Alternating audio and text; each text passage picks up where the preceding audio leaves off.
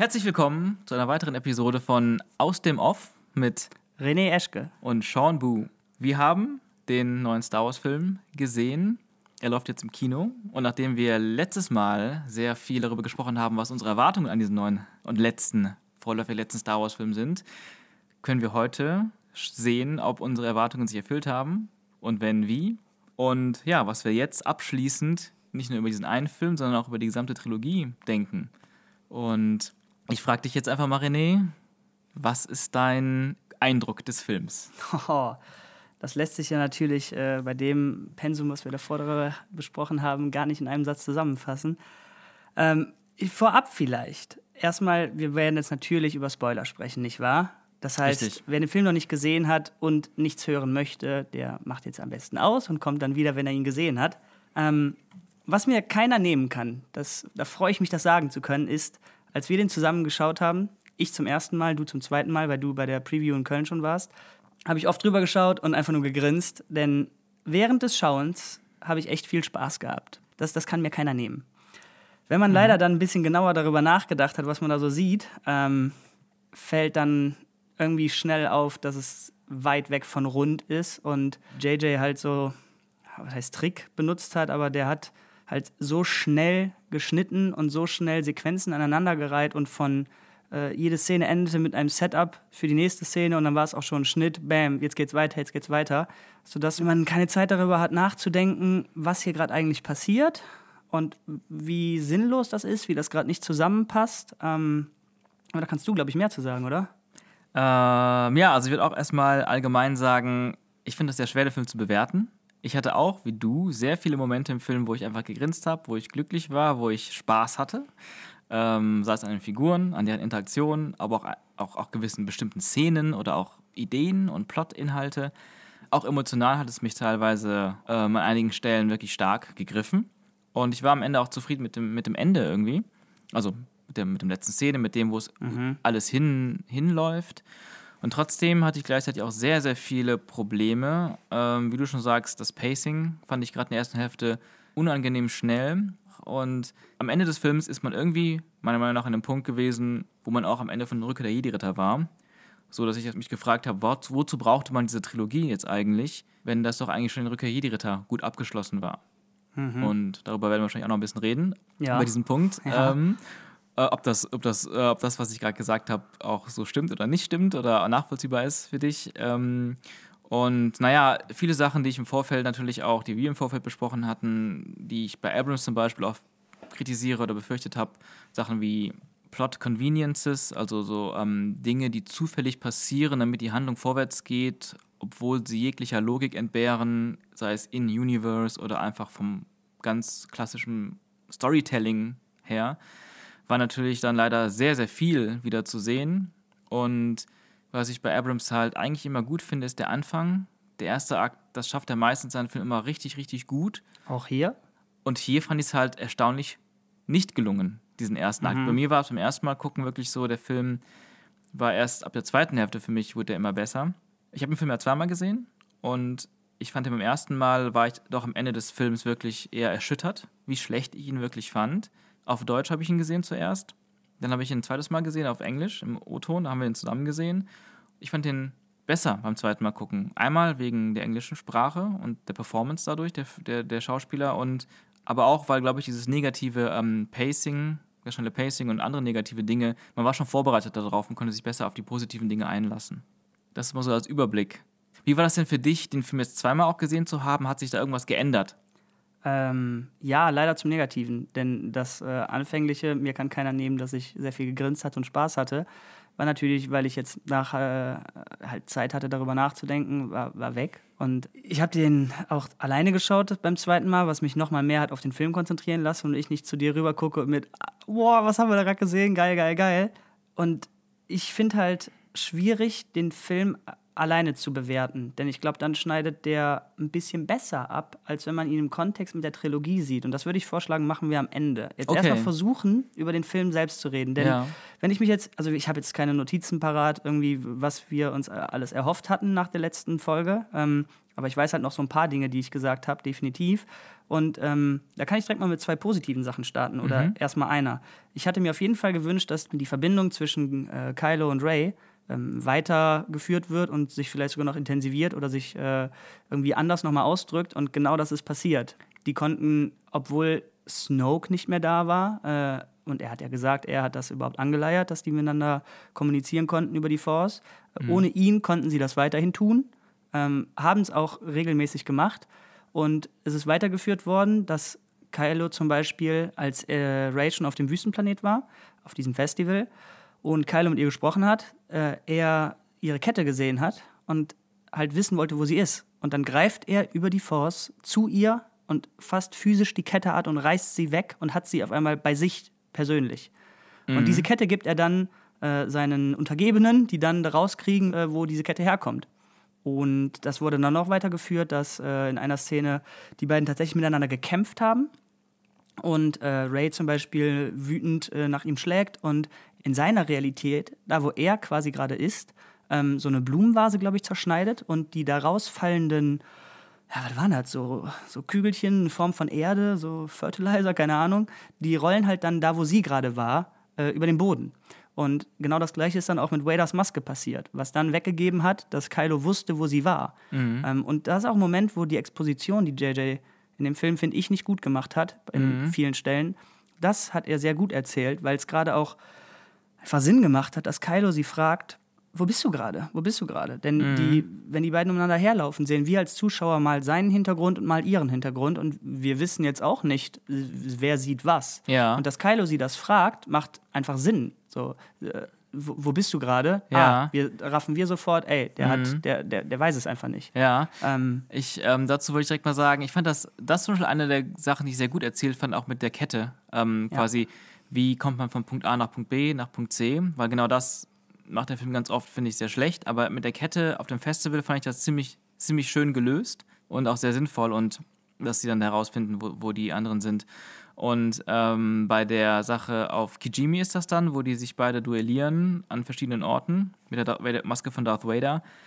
Da fand ich es auch, auch schön gelöst, aber ich habe mich die ganze Zeit beim zweiten Mal gucken gefragt, sie hat diesen Sith-Dagger in der Hand, der ja auch bei ihm aus, aus seinem Private-Gemächern ist.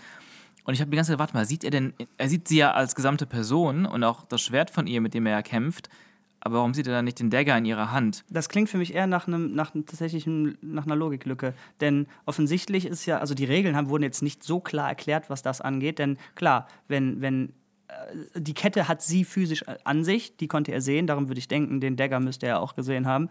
Aber zum Beispiel, als sie die, dieses Podest kaputt schlägt, wo die Maske von runterfällt, hat sie die Maske ja nicht in der Hand. Aber sie hat quasi dafür gesorgt, dass sie fällt. Sie hat sie mit ihrem Ja. Lichtschwert irgendwie berührt, dann war sie Teil der Force. Ich weiß es Vielleicht nicht. durch Berührung, ne? War Aber ja, das klingt danach, als hätte der, der, der Dolch gesehen werden müssen.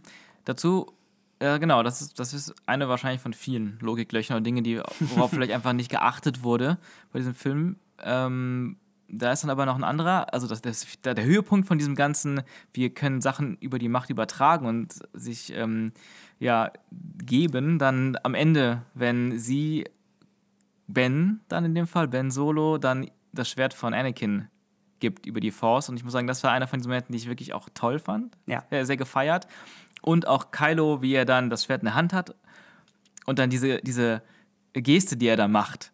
Ja, die Geste, die. Geste ist großartig. Ist die Geste ist einfach großartig. Er kriegt großartig. vorher von denen, vorher kriegt er von denen echt auf die Rübe. Äh, wird, wird halt klar, er pusht einen weg, Mhm. zieht den anderen irgendwie noch ran, aber dann wird er von denen gut verprügelt und dann hat er das Schwert und in dem Shot vor seiner Reaktion weichen die so zurück und haben wirklich Angst. Ja. Und, und er so, so, ein- so ein leichtes Schulterzucken, aber auch die Hände nach außen dann so, ja Leute, Ihr wisst, was ja, jetzt kommt. So. Jetzt, jetzt geht's los.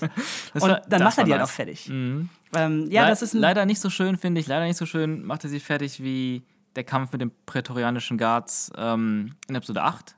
Den Kampf fand ich deutlich intensiver und man konnte auch zumindest wirklich was erkennen, weil er schön gefilmt und hell war. Hier lag vielleicht auch am 3D, ähm, konnte ich leider nur sehr wenig erkennen. Ja, da hatte ich ja Glück. Ich habe ihn ja beim zweiten Mal, äh, ich habe ihn jetzt nochmal alleine geguckt, gestern, Mhm. und äh, da habe ich ihn in 2D gesehen. Ich würde jetzt nicht sagen, dass ich richtig viel mehr gesehen habe, so wie es mir schon mal in einem 3D und danach in 2D Mhm. aufgefallen ist, aber trotzdem war es natürlich einfacher, die Action zu verfolgen.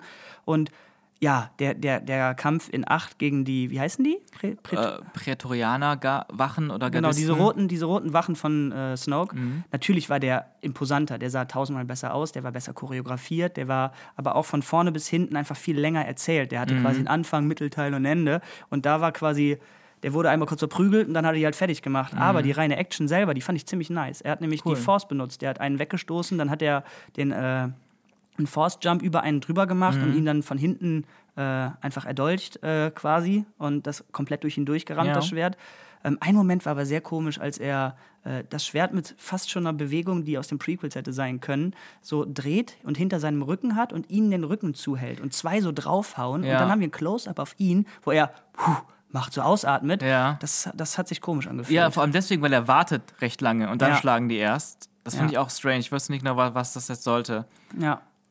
Ähm, aber bevor wir jetzt direkt da wieder ins Negative abdriften, weil es leider an so vielen Stellen von dem Film möglich ist, möchte ich die zweite Sache, die mir noch im Ja. Kopf war, die, die ich mir definitiv gewünscht habe, ähm, besprechen. Und zwar die Dynamik zwischen Ray, Finn und Poe, ähm, die sich ja leider erst als Gruppe am Ende von Teil 8 gefunden haben. Und da war ich ja skeptisch oder wusste nicht, wie sie es hinkriegen, dass die wirklich ein harmonisches Trio bilden. Aber mir war schon klar, dass, egal wie es geschrieben ist, die Schauspieler selber haben so eine gute Dynamik zusammen und sind auch einfach so gut in diesen Charakteren, dass ich da mir keine großen Sorgen mache, dass die noch irgendwas da rausholen. Und das haben die gemacht. Ich fand echt großartig, wie die zusammen funktioniert haben, auch wenn das natürlich nicht den ganzen Film über war. Aber gerade die Spannung zwischen Ray und Poe fand ich stark.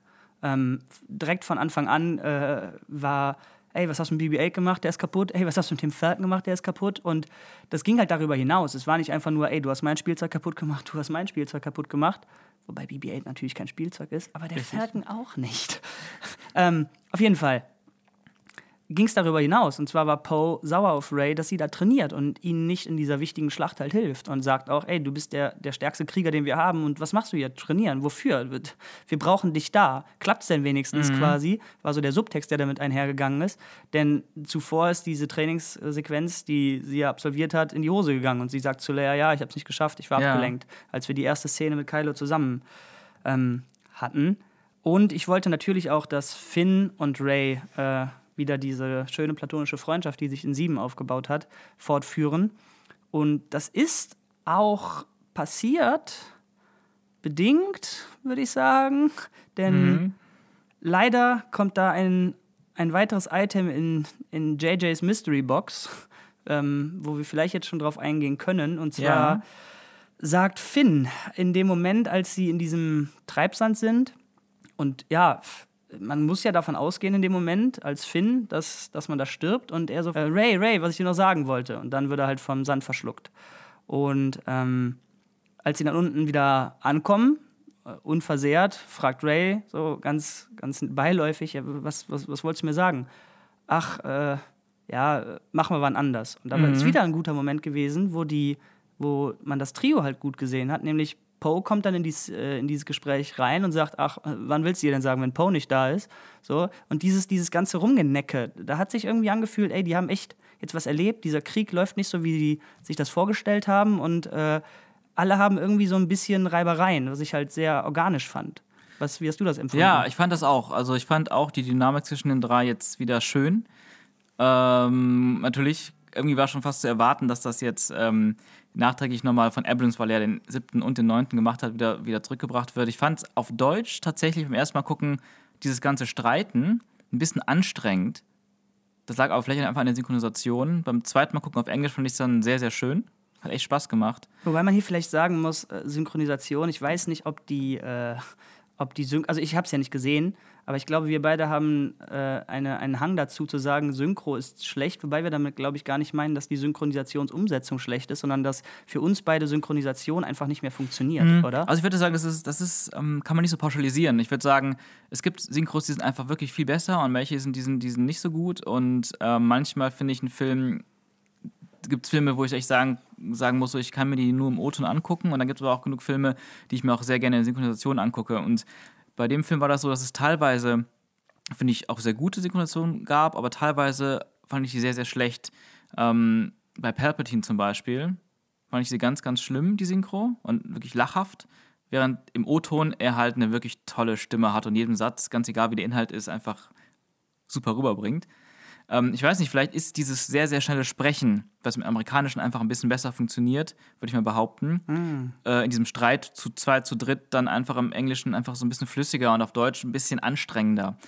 Meine, meine Beobachtung jetzt einfach. Ja, wo du das gerade erwähnt hast mit dem äh, schnellen Sprechen im Amerikanischen, äh, da, da fällt mir auch eine Szene ein, wo das auch gemacht wird und ziemlich gut funktioniert hat für mich. Und zwar, äh, als äh, die, sie auf Kajimi ankommen und Sori, der neue Charakter, äh, quasi so eine, so eine Freundin aus alten Zeiten von Poe, ihm äh, eine Knarre an den Kopf fällt, überraschenderweise. Ähm, da, ich weiß gar nicht mehr genau, wie es war, leider. Da sagt äh, Finn, glaube ich, zu, zu ihm, ey, äh, was hier los?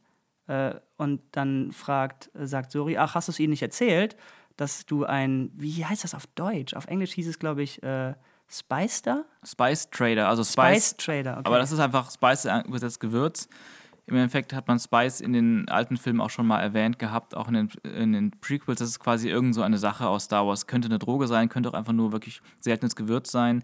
Aber das war auf jeden Fall negativ konnotiert. Denn ich dachte, um ehrlich zu sein, ich wusste nämlich nicht, ob es um Spices, also Gewürze ging, Mhm. oder um Spy, dass er mit, mit äh, Spionen handelt. Nee, das wäre wirklich Spice, also eine Sache, die schon in Star Wars etabliert ist. Aber Und, das war, ähm, das war negativ konnotiert. genau, die beiden ich- haben ich- da quasi die Nase gerümpft und wow, du warst ein Spice Trader. Ja, genau, das habe ich mich auch, das hat mich auch gewundert, dass das so negativ konnotiert war. Aber ja, wir sollten wahrscheinlich das Gefühl kriegen, ah, er hat so eine Düst, der war irgendwas Schmuggler, Pirate, illegale Geschäfte machender Typ wie Han Solo. So habe ich das empfunden. Genau, das wurde ja schon, das wurde ja schon äh, angefangen mit, äh, als er auf dem Wüstenplanet die, die, diesen Speeder da ja, kurz geschlossen hat. Genau. Ähm, aber ein Spice Trader, wenn er jetzt, also das klingt jetzt für mich nicht sehr negativ. Ja, das, sie haben es halt dann versucht, so rüberzubringen. Ich weiß auch nicht. Dazu fällt mir auch ein, auch direkt eine Frage: Wie findest du es eigentlich, dass man aus Poe scheinbar so eine Art Han Solo jetzt gemacht hat? Im Vergleich zu der Rolle, die er jetzt in Episode 8 zum Beispiel hatte. Interessant. Ähm, also erstmal finde ich gut, weil Oscar Isaac halt so ein großartiger Schauspieler ist und der Charakter doch schon funktioniert hat, dass er in Episode 8 so eine größere Rolle bekommen hat, nachdem er in Episode 7 ja eigentlich sterben sollte, direkt nach diesem äh, Unfall auf Tatooine. Ähm, aber das da muss ich mal kurz drüber nachdenken. Ja. Ich hatte das Gefühl, man wollte ihn jetzt wieder noch ein bisschen neu etablieren, so als wäre man nicht ganz zufrieden gewesen mit dem, was er in Episode 8 gemacht hat. Wobei ich das halt auch ganz spannend fand für seinen Charakter, ähm, dieser Konflikt in dieser Hierarchie und als ähm, Person, die eben als Hitzkopf draufballern will und noch nicht das Zeug hat, ein Anführer zu sein. Und das fand ich in Episode 8 ganz spannend und ähm, in Episode 9 mochte ich Paul allerdings auch sehr gerne. Aber ich hatte so ein bisschen das Gefühl, man versucht so ein bisschen was Neues mit ihm aufzubauen, eine Art von neue, neuen Charakter zu etablieren mit ihm, der so eigentlich vorher noch nicht angedeutet wurde. in 8 wurde er schon von Leia so ein bisschen und auch dann Holdo so ein bisschen in die Richtung getrieben, dass du, dass er Anführer werden soll. Und das wurde er weitergeführt. Aber ja, dieser ganze, ja, shady Schmugglerkram mit ich kann jetzt äh, Speeder kurz schließen und ich trade Gewürze, was anscheinend schlecht ist. Ähm, zumindest war er mit Sori in dieser, haben die es Brotherhood genannt? Wie hieß das? Gilde? Was, was? Ja, ir- irgendeine Art von Gruppe war das, ne? Aber schon eine Gruppe, die ganz klar irgendwie im Untergrund operiert, ne? Ja, ja, doch, der sollte schon ein bisschen mehr Han Solo sein, glaube ich, aber das war jetzt für mich nicht negativ Ja, ja. und für mich jetzt auch gar nicht so sehr an den Haaren herbeigezogen, weil es ja schon immer noch für ihn, finde ich zumindest, hauptsächlich darum ging, ey, ich, ich werde jetzt hier Acting General und äh, ich komme mit, der- mit dem Druck nicht klar, ich weiß nicht, wie ich das entscheiden soll. Und da fand ich, waren auch großartige Momente, wie er neben dem zugedeckten Körper von Leia ist, nachdem sie Kylo in, in der Force begegnet ist und so weiter, äh, sagt er ihr quasi so, ich, ich weiß nicht, was ich machen soll. Wie, wie habt ihr das gemacht? Und dann kommt Lando aus dem Hintergrund und ihn fragt er auch, "Wa- was habt ihr gemacht? Als dann für mich der etwas cheesy Moment kam, we had each other. Mhm. Ja, das war schon sehr cheesy. Das war wirklich cheesy und ich fand die Line auch ziemlich cheesy rübergebracht. Ähm, auf jeden Fall wurde das dann nochmal aufgegriffen, als er dann die Zügel in die Hand nimmt und dann in dieser letzten Schlacht denkt, das läuft und es läuft halt nicht. Und alle fragen dann so, als es äh, richtig schlimm aussah, Poe, Poe, was machen wir? Und er schweigt kurz und dann, ja, tut mir leid, Freunde, ich, ich dachte, das läuft. Klar, es kommt natürlich dann der Deus Ex Machina, auch wieder von Lando reingespielt, ne? Ähm, wobei der Moment, der danach kam, das ist für mich einer der stärksten Momente in dem Film, was ich nie gedacht hätte. Das ist mir gestern nochmal aufgefallen. Okay. Ich wusste zwar, was kommt gestern, aber ich hatte unglaubliche Gänsehaut, als dann das Main Star Wars Theme kam und diese, ja, was sind das? Millionen von Schiffen da ankommen. Und dann halt der Falcon reinkommt und wir diesen Trailer-Shot halt schon sehen, wie Lando ne, da so lacht. Ähm, das hat die Message von dem Film, darum ging es ja anscheinend sehr viel thematisch. Wir sind mehr als die und wenn wir uns mobilisieren können, haben die keine Chance. Das hat in diesem einen Shot so gut für mich funktioniert. Ja. Ist jetzt halt die Frage.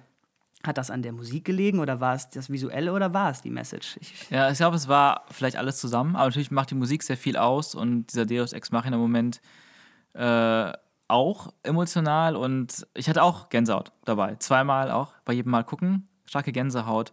Ähm, wobei ich dann auch wieder kritisieren muss, dass die Raumschlacht an sich, finde ich, sehr schlecht war und Ja, unübersichtlich. genau, genau. Und also, okay, um nicht zu weit davon wegzugehen, dieser Moment, wo die Riesenflotte an allen möglichen freien Völkern, Personen der Galaxis dann sich vereint hat, super, Gänsehaut. Aber dann siehst du niemals, wie die wirklich in der Schlacht kämpfen gegen Sternzerstörer. Mhm. Ganz kurz noch, nichts mehr. das wird nämlich dieser Moment mit, also der wird nochmal so schön unterstrichen, als äh, General Pride von der jetzt Final Order ähm, dann sagt, wo, wo haben sie diese Navy Power her? Mhm. Und sein Officer dann, das, das sind keine Navy, das it's, it's just people. Das fand ich nochmal, hat schön unterstrichen, äh, das ist nicht irgendwie eine Macht, die wir haben, das ist nicht eine, nicht eine Armee, sondern das sind einfach wir. Nur Ja, wir, einfach ja. normale Menschen. Ja, das war schön, auf jeden Fall, ja. Aber wo wir jetzt gerade schon dabei sind, kann ich ja generell mal die Frage stellen. Also wir sind uns, glaube ich, einig, dass Exegol, der letzte Planet da, dass äh, uns die Sequenz mit Abstand am schlechtesten gefallen hat. Und da, was mich am meisten gestört hat daran, war das Design und generell jedwede visuelle Entscheidung. Ich fasse mal kurz zusammen, was mich daran Gerne. gestört hat. Und zwar waren die ganze Zeit diese Blitze da. Es waren wirklich physische Blitze da, die einfach wie ein Blitz, den man so kennt, da einfach äh, eingeschlagen haben, überall, die nicht jetzt direkt vom Imperator kommen, zumindest haben wir es nicht gesehen. Dann jedes Mal, wenn der Imperator die ersten zwei Drittel, als er dann da war, zu sehen war, war es andauernd eine, eine, eine Lichtshow mit diesem Strobe-Light, mit diesen, mit diesen Blitzlichtern, wo man ihn nicht gesehen hat. Und dieses Blitzlichtgewitter haben die auch fortgeführt durch die ganze Schlacht. Die Farbpalette, die da benutzt wurde, war übertrieben zurückgenommen, sehr, sehr, sehr dunkel. Der Moment, als das erste Mal, ja, sag ich mal, sein Tempel da gezeigt wird, der sollte vielleicht beeindruckend sein, weil man nichts sieht und irgendwann rafft man, ach, dieser Schatten ist ein riesiges, riesiges Gebäude. Aber das hat absolut nicht funktioniert für mich. Und das geht ja noch darüber hinaus. Ich verstehe die ganze Entscheidung nicht, wie der Tempel von ihm quasi gestaltet ist, als sie nachher in diesem, in diesem Kolosseum sitzen ähm, und er von so einer komischen Maschinerie gehalten wird, die an so einem riesigen Arm ist, was mich an Mass Effect erinnert hat. Und der Thron, der da war, der sah aus wie von Game of Thrones, so aus den, den tausend Schwertern seiner Feinde, riesengroß. Und generell, dass es so einen Thron gibt, so pompös. Äh, Wie, wie glaubst du, ist es zu den ganzen Designentscheidungen da gekommen? Ja, also ich muss auch sagen, ich finde das, fand das auch designtechnisch sehr, sehr, sehr, sehr fragwürdig. Ich fand zum Beispiel diese umgekehrte Pyramide als Hauptgebäude, Tempel, was auch immer, sehr spannend. Nur leider siehst du fast nichts davon. Ähm, das finde ich sehr schade. Und auch das Geblitze. Und irgendwie habe ich das, das Gefühl gehabt, dass die die ganze Zeit nicht richtig zeigen wollten, was sie da designt haben. Irgendwie so dieses ganz, oder also irgendwie so, irgendwie wollen sie ein bisschen was Spannendes, Sith, Monumentales zeigen, aber dann irgendwie doch nicht. Ich fand das ganz spannend und überraschend auch positiv, dass man dann diese riesigen Statuen gesehen hat von den Sith. Sowas, was man irgendwie aus Knights of the Old Republic so kennt oder ähm, wo ich nicht Okay. gedacht hätte, dass sich irgendwie Abrams dahin bewegt. Aber das war so dunkel, so kurz und so wenig, um da irgendwie wirklich eine spannende Atmosphäre aufzubauen. Ja, das hat mich auch gestört. Genauso wie ähm, diese, weiß ich nicht, da Tausenden von komischen Leuten in der Arena, von denen man, Man nicht weiß ja wusste, nicht, wer was, die sind. nicht nur wer, sondern was die sind. Wir haben kein Gesicht gesehen, nichts. Das war nur, als wenn das bei FIFA im Hintergrund das Publikum war, wo wir Ja. keine, nicht genug Rechenpower hatten, die, die, die vernünftig zu rendern. Das waren einfach nur Blobs, die äh, ja, im Chor so gemurmelt haben Ja. und gejubelt haben. Genau, also man sieht ganz kurz am Anfang tatsächlich die mal im Close-Up. Die haben alle so Kutten an, aber die haben quasi das ganze Gesicht ist mit so Bändern zu. Das heißt, du kannst kein Gesicht sehen. Auch eine Designentscheidung, die irgendwie sehr nichtssagend ist.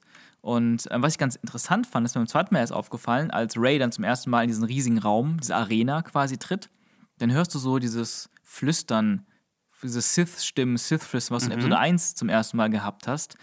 Ähm, immer wenn da Darth Sidious oder Darth Maul auftaucht. Das fand ich in Episode 1 super geil und fand es sehr schade, dass sie es nie wieder verwendet haben in den Prequels. Und dann hörst du auch da das Flüstern und dann dreht sie sich so um und dann siehst du, dass da eben diese tausend Leute sind, die auch so, dass es von denen kommt. Das fand ich ganz nett. Aber ich fand trotzdem diese Idee dahinter sehr, sehr, sehr komisch, weil da sind tausende von Zuschauern, aber ich habe nie das Gefühl, dass da tausende von Zuschauern das die ganze Zeit äh, beobachten. Also wenn du an Episode 2 denkst, an diese Arena, klar, das war taghell, da ist aber ganz klar das Gefühl, du bist in dieser Arena, du hast tausend Zuschauer um dich herum und du weißt, wo du bist. Und hier ist das so, ja, du siehst zweimal das Publikum von ganz weit weg, nie wirklich close. Und dann ist das immer weg. Also du Ja, siehst es dann nicht. genau. Und du hast nicht das Gefühl, dass du in dieser Arena bist, dass da so viele Leute zuschauen. Das ist so, irgendwie will man was zeigen und dann doch nicht zeigen. Also es ist irgendwie so, so schlecht visuell erzählt. Aber jetzt mal, du sagst Leute. Wa- Was zur Hölle war das? Ich habe es nach zweimal gucken, habe ich keine Ahnung, was Ja. das war. Denn das waren ja jetzt nicht die. Wir sind ja einmal, also er hat, boah.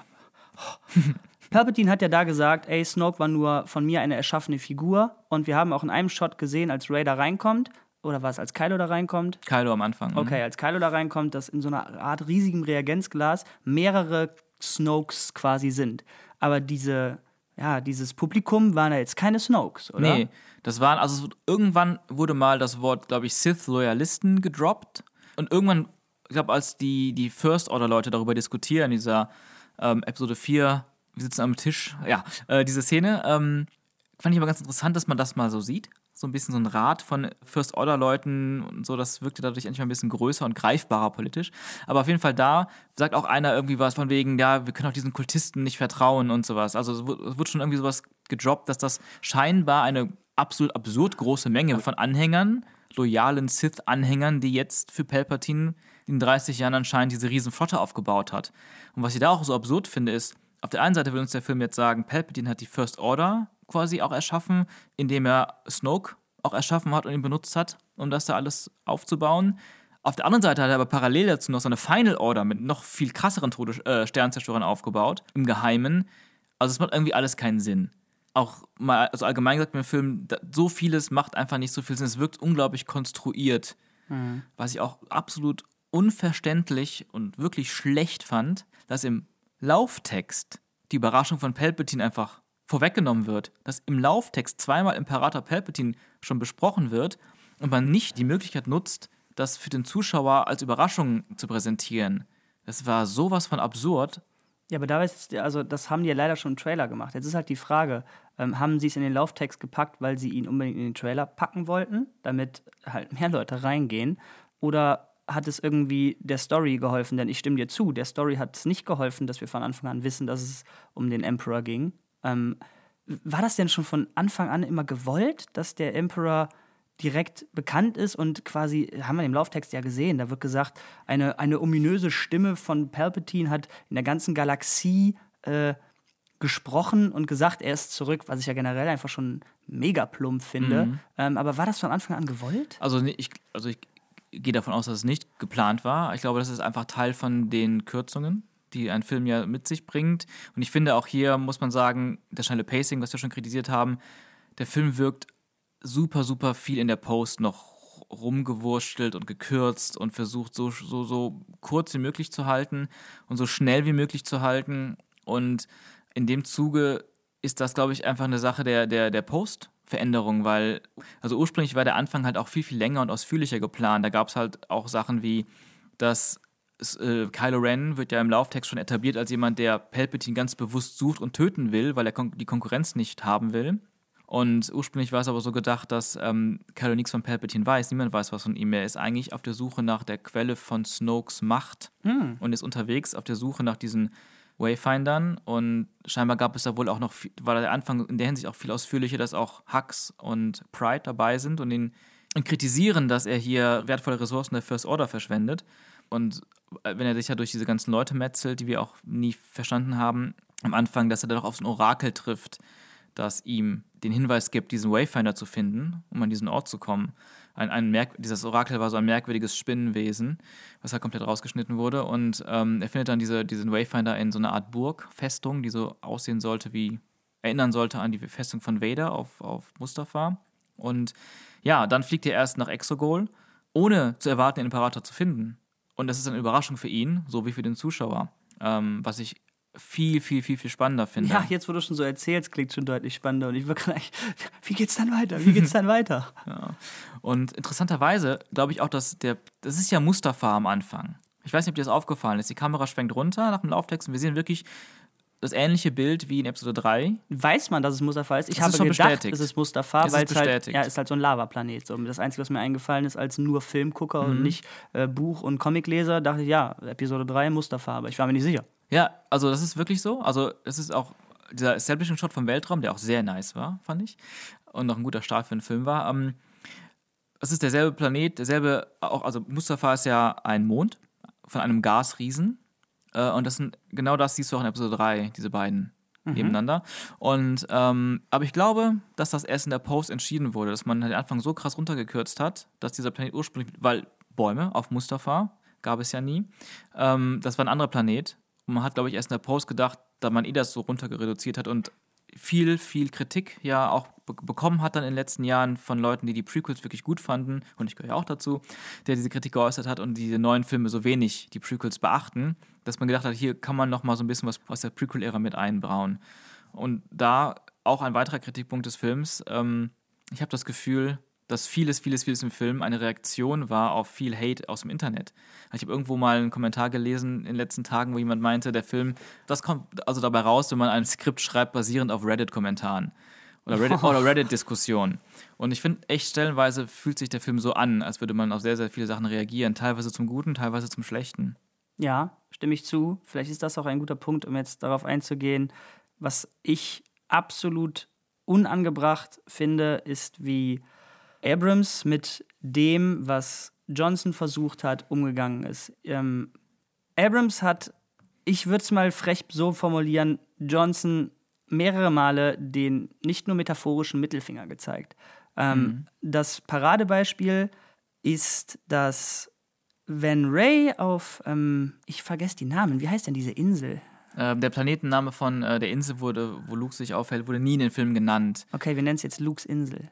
Ja. Okay, auf der, auf der erste Jedi-Tempel-Insel. Als Ray da ist und äh, emotional den, den Speeder von, nicht den Speeder, das Raumschiff von Kylo kaputt macht und sagt, nee, ich bleib jetzt auch hier, ich äh, habe keinen Bock mehr auf den ganzen Kram, schmeißt sie Lukes Schwert weg in, die, in das brennende Schiff von Kylo und der Force Ghost von Luke fängt es und droppt die Line mit einem Lichtschwert oder mit, nee, mit der Waffe eines Jedi geht man respektvoller um. Quasi sowas, Da- ja. ir- Mhm. Irgendwie sowas war das. Und da sind zwei Sachen halt absolut unmöglich dran. Das einmal ist, das ein ganz, ganz klarer, kleiner, eine kleine Ohrfeige von, Mhm. von Abrams an Johnson, der ja in seinem Film als allererstes diese ikonische Waffe, was ja auch viele gestört hat, Ja. ähm, einfach so salopp hinter sich geworfen hat und Mhm. da fast schon Slapstick-Moment draus gemacht hat. Und ich verstehe leider, wo das herkommt bei ihm. Denn wenn man sich mal anguckt, wie Sieben geendet hat, Mhm. ähm, da hat Ray das Schwert an Luke übergeben wollen. Der Film war so zu Ende und das ist fast schon so ein, so ein kleines Meta-Ding, dass damit Abrams Johnson dann quasi den Stab übergeben hat. Mhm. Und das Erste, was Johnson mit diesem Stab macht, in den ersten Sekunden von dem Film, schmeißt nach hinten.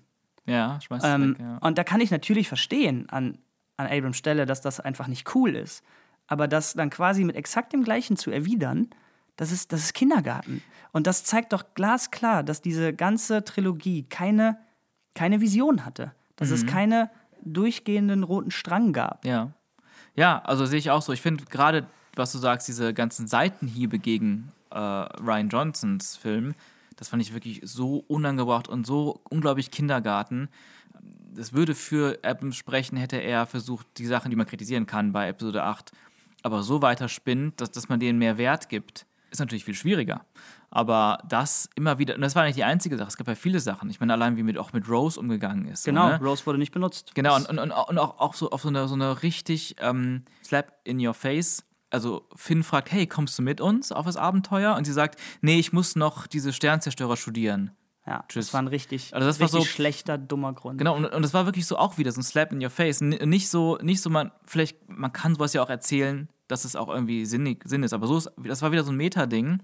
Und das meine ich auch mit diesem, auf die Internetreaktion einzugehen. Das wirkt einfach so wie, hey, ich bin J.J. Abrams und ich zeige euch, ich bin einer von euch, Leute. Ich finde das auch scheiße und das zeige ich euch jetzt ganz klar. Und klar, es gibt bestimmt genug Leute, die das auch abgefeiert haben. Ich habe es auch schon oft gehört, ähm, dass Leute gerade diesen Luke-Moment ganz toll finden. Ich selber war wirklich überhaupt kein Fan von der ganzen Szene mit Luke. Ich fand die von Anfang bis Ende furchtbar. Was aber auch daran lag, dass ähm, Luke offensichtlich in den Reshoots komplett neu gedreht wurde und ähm, er hat viel, viel mehr Gewicht. seine Frisur und sein Bart sehen furchtbar aus und er wirkt auch gar nicht mehr so richtig dabei. Und seine Lines, die er von sich gibt, manche Lines tauchen im Trailer auf, sind da ganz anders von der Betonung und klingen tausendmal epischer und gefühlvoller. Und hier wirkt das dann, und manche Lines fehlen auch aus dem Trailer. Also das haben sie neu gedreht irgendwann, weil sie da irgendwas in der Story verändert haben. Wer weiß, ob es dadurch noch mehr dieses, ähm, ich wische dir jetzt eins aus, Ryan, geworden ist oder ob es immer schon so war, aber zumindest sieht er auch nicht gut aus, finde ich. Und das macht die Szene auch noch mehr kaputt. Und Werk, es ist einfach so ein großer Kindergarten und ich fand auch ganz, ganz störend irgendwie, dass er so komplett durchsichtig ist. Yoda in Episode 8 war ja, hatte den, den Schimmer, war aber nicht durchsichtig. Das war halt irgendwie ein bisschen was anderes und irgendwie eine Art Weiterentwicklung. Hier hat man ganz klar gesagt, nee, wir gehen wieder zurück zu dem Alten. Und ähm, ja, und dann, und es wirkte gerade in 3D so, so komplett komisch. Es wirkte einfach nicht, es wirkt schon fast albern, dieser, so wie eine Parodie auf die Jedi-Geister. Ja, man, man, man kann aber, glaube ich, Mark Hamill jetzt hier gar keinen Vorwurf machen. Nein, ne? gar nicht. Also der, der, man sagt, klar, der ist Schauspieler, der sollte die Lines auch vernünftig rüberbringen. Aber bei dem Ganzen, ich meine, er war ja schon nicht zufrieden damit, und das hat er ja in jedem Interview gesagt, wie Ryan Johnson mit seinem Charakter umgegangen ist. Richtig. Aber er hat es dann akzeptiert und hat professionell gesagt, ey, aber es ist deine Vision und ich gebe mein Bestes, das zu verkörpern. Mhm. Ähm, und dass dann das Gleiche einfach nochmal zurückgerudert wird. Und dann in diesen Reshoots, da kann man ihm einfach keinen Vorwurf machen, dass er da einfach nicht äh, die, mit, mit Passion dabei Ja. ist, so wie in 8 und das halt so durchziehen kann. Ich habe Ganz ja, kurz noch dazu, ähm, weil mir fällt auch gerade ein, ich- es gab ja auch von Vanity für Behind-the-Scenes-Bilder und Shootings ne, von den Hauptdreharbeiten. Und da war ja auch ein Bild von Luke auf der Insel, wo alles brennt. Jetzt wissen wir, dass das Brennen halt von Kylos TIE Fighter ist. Und ja, da sah Luke einfach verdammt gut aus. Mark Hamill sah da verdammt gut aus. Selbst unabhängig jetzt vom Dialog oder was passiert, wenn er so ausgesehen hätte, dann hätte ich es auch viel, viel schöner gefunden, die Szene mit ihm. Wer weiß, in den letzten Wochen, vielleicht vor, oder letzten zwei, drei Monaten vor Release nochmal so ein spontanes Hey Mark, wir brauchen nicht normal. Und er war schon sich total am Gehen lassen, weil er schon raus war aus dem Ganzen. So, oh, ähm, ja klar. Und dann kriegt er eine Perücke auf und ja. Nochmal zu dem Luke-Ding. Ich habe äh, mir nicht viel jetzt reingezogen, was Reviews oder so angeht, aber Chris Stuckman ähm, Mhm. auf YouTube, den schaue ich mir immer gerne an. Und das ist mir halt von YouTube einfach vom Algorithmus reingespielt worden. Dann habe ich mir Ja. sein Spoiler-Review reingezogen. Und ähm, er hat was Interessantes zu dem Moment gesagt. Und zwar sagt er, äh, er versteht nicht, warum die Leute sich über diesen Moment so stark aufreden. Klar, die, die Umsetzung und die Performance und die Lines, wie sie, das ganze Feeling von der Szene war halt nicht gut. Aber die reine Entscheidung, dass Luke sagt, ey, mit dem Ding musst du aber jetzt respektvoll umgehen, sagt Chris Duckman, passt zu dem Charakter oder zu der Arc, die er in 8 hatte. Ähm, er hat ja am Anfang, als er noch komplett resigniert war und gesagt hat, die Jedi müssen enden, ich bilde dich nicht aus, hau ab, ich bleib hier, hat er das Ding weggeworfen. Aber das hat sich ja im Laufe des Films, was ich kritisiert habe, aber leider dann doch Sinn gemacht hat, so wie du es mir erklärt hast, hat sich das ja gewandelt. Sein Charakterwandel war, nein, okay, ich habe doch wieder Hoffnung, ich mache jetzt doch mit und gebe mich der Force hin und mache ein letztes Mal den Hero und bin jetzt quasi diese, ja, diese, dieser, dieser Hoffnungsträger, der dann im Endeffekt jetzt auch im Neuen dazu geführt hat, dass Leute kommen. Denn das war ja auch ein Punkt ähm, in, in, EP, in Episode 8, war ja auf Crate einfach niemand da, obwohl sie Ja. dieses Distress-Signal gesendet haben. Und als Poe das jetzt in diesem Film vorschlägt, haben alle schon gesagt, Alter, äh, was? Nein, es ist letztes Mal keiner gekommen, aber jetzt sind halt welche gekommen, Ja. weil zumindest will uns der Film das so erzählen, weil Luke diese Figur war und weil diese, diese, diese Mythen rumgegangen sind, wie die kleinen Kinder da mit, dem, mit den Figürchen gespielt haben und diese Situation nachgespielt haben und wow, Luke ist doch noch da. Und sprich, es macht eigentlich ja Sinn, dass Luke jetzt sagt, ey, nee, war ein Fehler von mir. Ja. Ich muss das jetzt doch mit Respekt behandeln, das musst du dann auch. Ja. Ähm, aber ein weiteres Beispiel, wo man ganz klar sehen kann, und da finde ich, gibt es nicht viel Diskussion darüber, dass es keine, ähm, also an diesem Moment gibt es keine Diskussion, der für mich zeigt, dass es keine, keinen roten Faden für den Film gibt. Und zwar sagt Ryan Johnson in seinem Film, deine Eltern sind niemand. Was nicht so unabwegig ist, weil Jedi ja eigentlich selten Eltern haben, die auch Force-User waren. Das war immer so ein Ding mit, ey, Anakin ist einfach so geboren worden, Eigentlich das ist natürlich ein Highlight gewesen, aber ansonsten, ob jetzt Midi-Chlorianer oder nicht, aber man hatte einfach Force oder man hat sie nicht gehabt. Genau. Ähm, und ja, das, das, das, das wollte man jetzt hier in dem Film anscheinend nicht. Die wollten äh, eine der schönen vielen St- Fan-Theories äh, aufgreifen und haben Ray Palpatine gemacht. Und ja, die müssen natürlich auch im Film dann damit umgehen, dass im Film davor gesagt wurde, deine Eltern sind Nobody. Und sie machen es mit, für mich etwas, was mir auch beim ersten Gucken schon aufgefallen ist, etwas so plumpem wie, ja, ich dachte, das sind Nobodies, aber das dachten sie auch, also they chose to be nobody.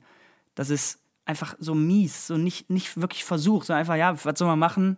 Ja, they chose to be nobody, okay, nehmen wir das. Wie war das für dich? Ja, also das Problem war, der ganze Film macht so einen Versuch zurückzurudern zu Dingen, die irgendwie vor Episode 8 irgendwie waren, scheinbar. Und, und auch hier wieder eine Reaktion auf die Kritik von Leuten, denen die das gestört hat, dass ähm, Ray eine Nobody ist oder dass die Eltern nicht wichtig waren. Ich fand das mit die beste Botschaft von Episode 8. Ich fand das super. Und ähm, im Endeffekt jetzt, wo Ray eine Palpatine ist, an sich wahrscheinlich macht es irgendwo Sinn. Es macht genauso Sinn, wie wenn sie vielleicht eine Skywalker oder eine Kenobi gewesen wäre. Im Endeffekt wäre das alles egal. Aber ich finde es einfach schade, dass man dann sagt, man muss ihre Rolle mit irgendeiner wichtigen Person verknüpfen, weil irgendwie wollen die Fans das. Und ich glaube, der Fehler da wurde, wurde einfach schon gemacht in Episode 7, auch von Abrams selber schon, dass er erstmal eine Mystery Box aufgemacht hat. Und vor allem glaube ich, dass die Mystery Box eigentlich sogar am größten dadurch wurde, nicht weil im Film gesagt wurde, wer sind eigentlich deine Eltern, sondern dass sie einfach so stark in der Macht war. Ja. Dieses, und ich glaube nicht, dass was dahinter steckt. Ich glaube nicht, dass Abrams damals sagte, ey, ist, wir müssen einen Charakter entwickeln, der von dem und dem abstand. Und, oh, und dann haben wir sie als Konsequenz, dass sie so stark ist. Nein, er hat einfach gedacht, er will diesen Charakter aufbauen, der ist schon der Über-Jedi und egal. Und dann wurde daraus mehr und es war man plötzlich in dieser Not, das erklären zu müssen. Hätte man in Episode 7 schon sie einfach nicht so überstark in der Macht gezeigt, dann wäre es umso ähm, wichtiger gewesen, das fortzusetzen, dass sie eben ein Nobody ist. Ja, ich fand das stark in Episode 8. Ich fand das halt, es war offensichtlich, wenn Abrams zurückkehrt, er bringt den Helm zurück, den ich schon in Episode 7 nicht mochte von Kylo. Kylos Helm meinst du? Und warum bringt er ihn zurück? Okay, da gehe ich gleich, gleich noch drauf ein. Und, und jetzt fühlt er sich verpflichtet, daran wieder anzuknüpfen, vielleicht auch zu, um vielleicht selber so zu sagen, hey Leute, das hat alles Sinn gemacht in Episode 7, denn sie stammt ja von Palpatine ab. Ja, aber das ist halt für mich, also was ich daran so schade finde, ist, ich hatte jetzt nicht so richtig ein Problem damit, dass es in 8 hieß, ey, meine Eltern sind Nobody. Mhm. Ich fand's nicht geil, aber okay, du, wie du schon sagst, nach einem weiteren Nachdenken passt das sehr zu der Message Mhm. von dem ganzen Film.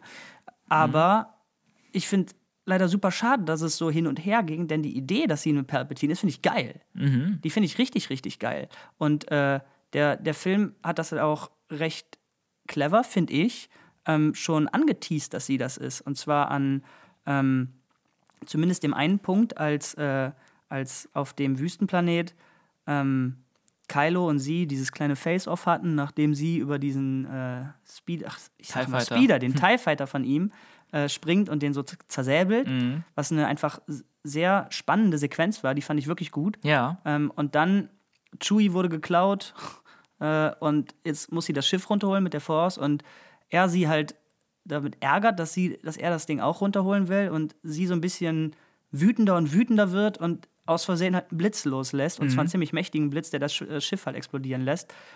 Das ist schon so ein kleiner Moment gewesen. Ah, warte mal, wer hat noch Blitze benutzt? Ja. Ah, nur Palpatine hat Und Blitze Snoke. benutzt.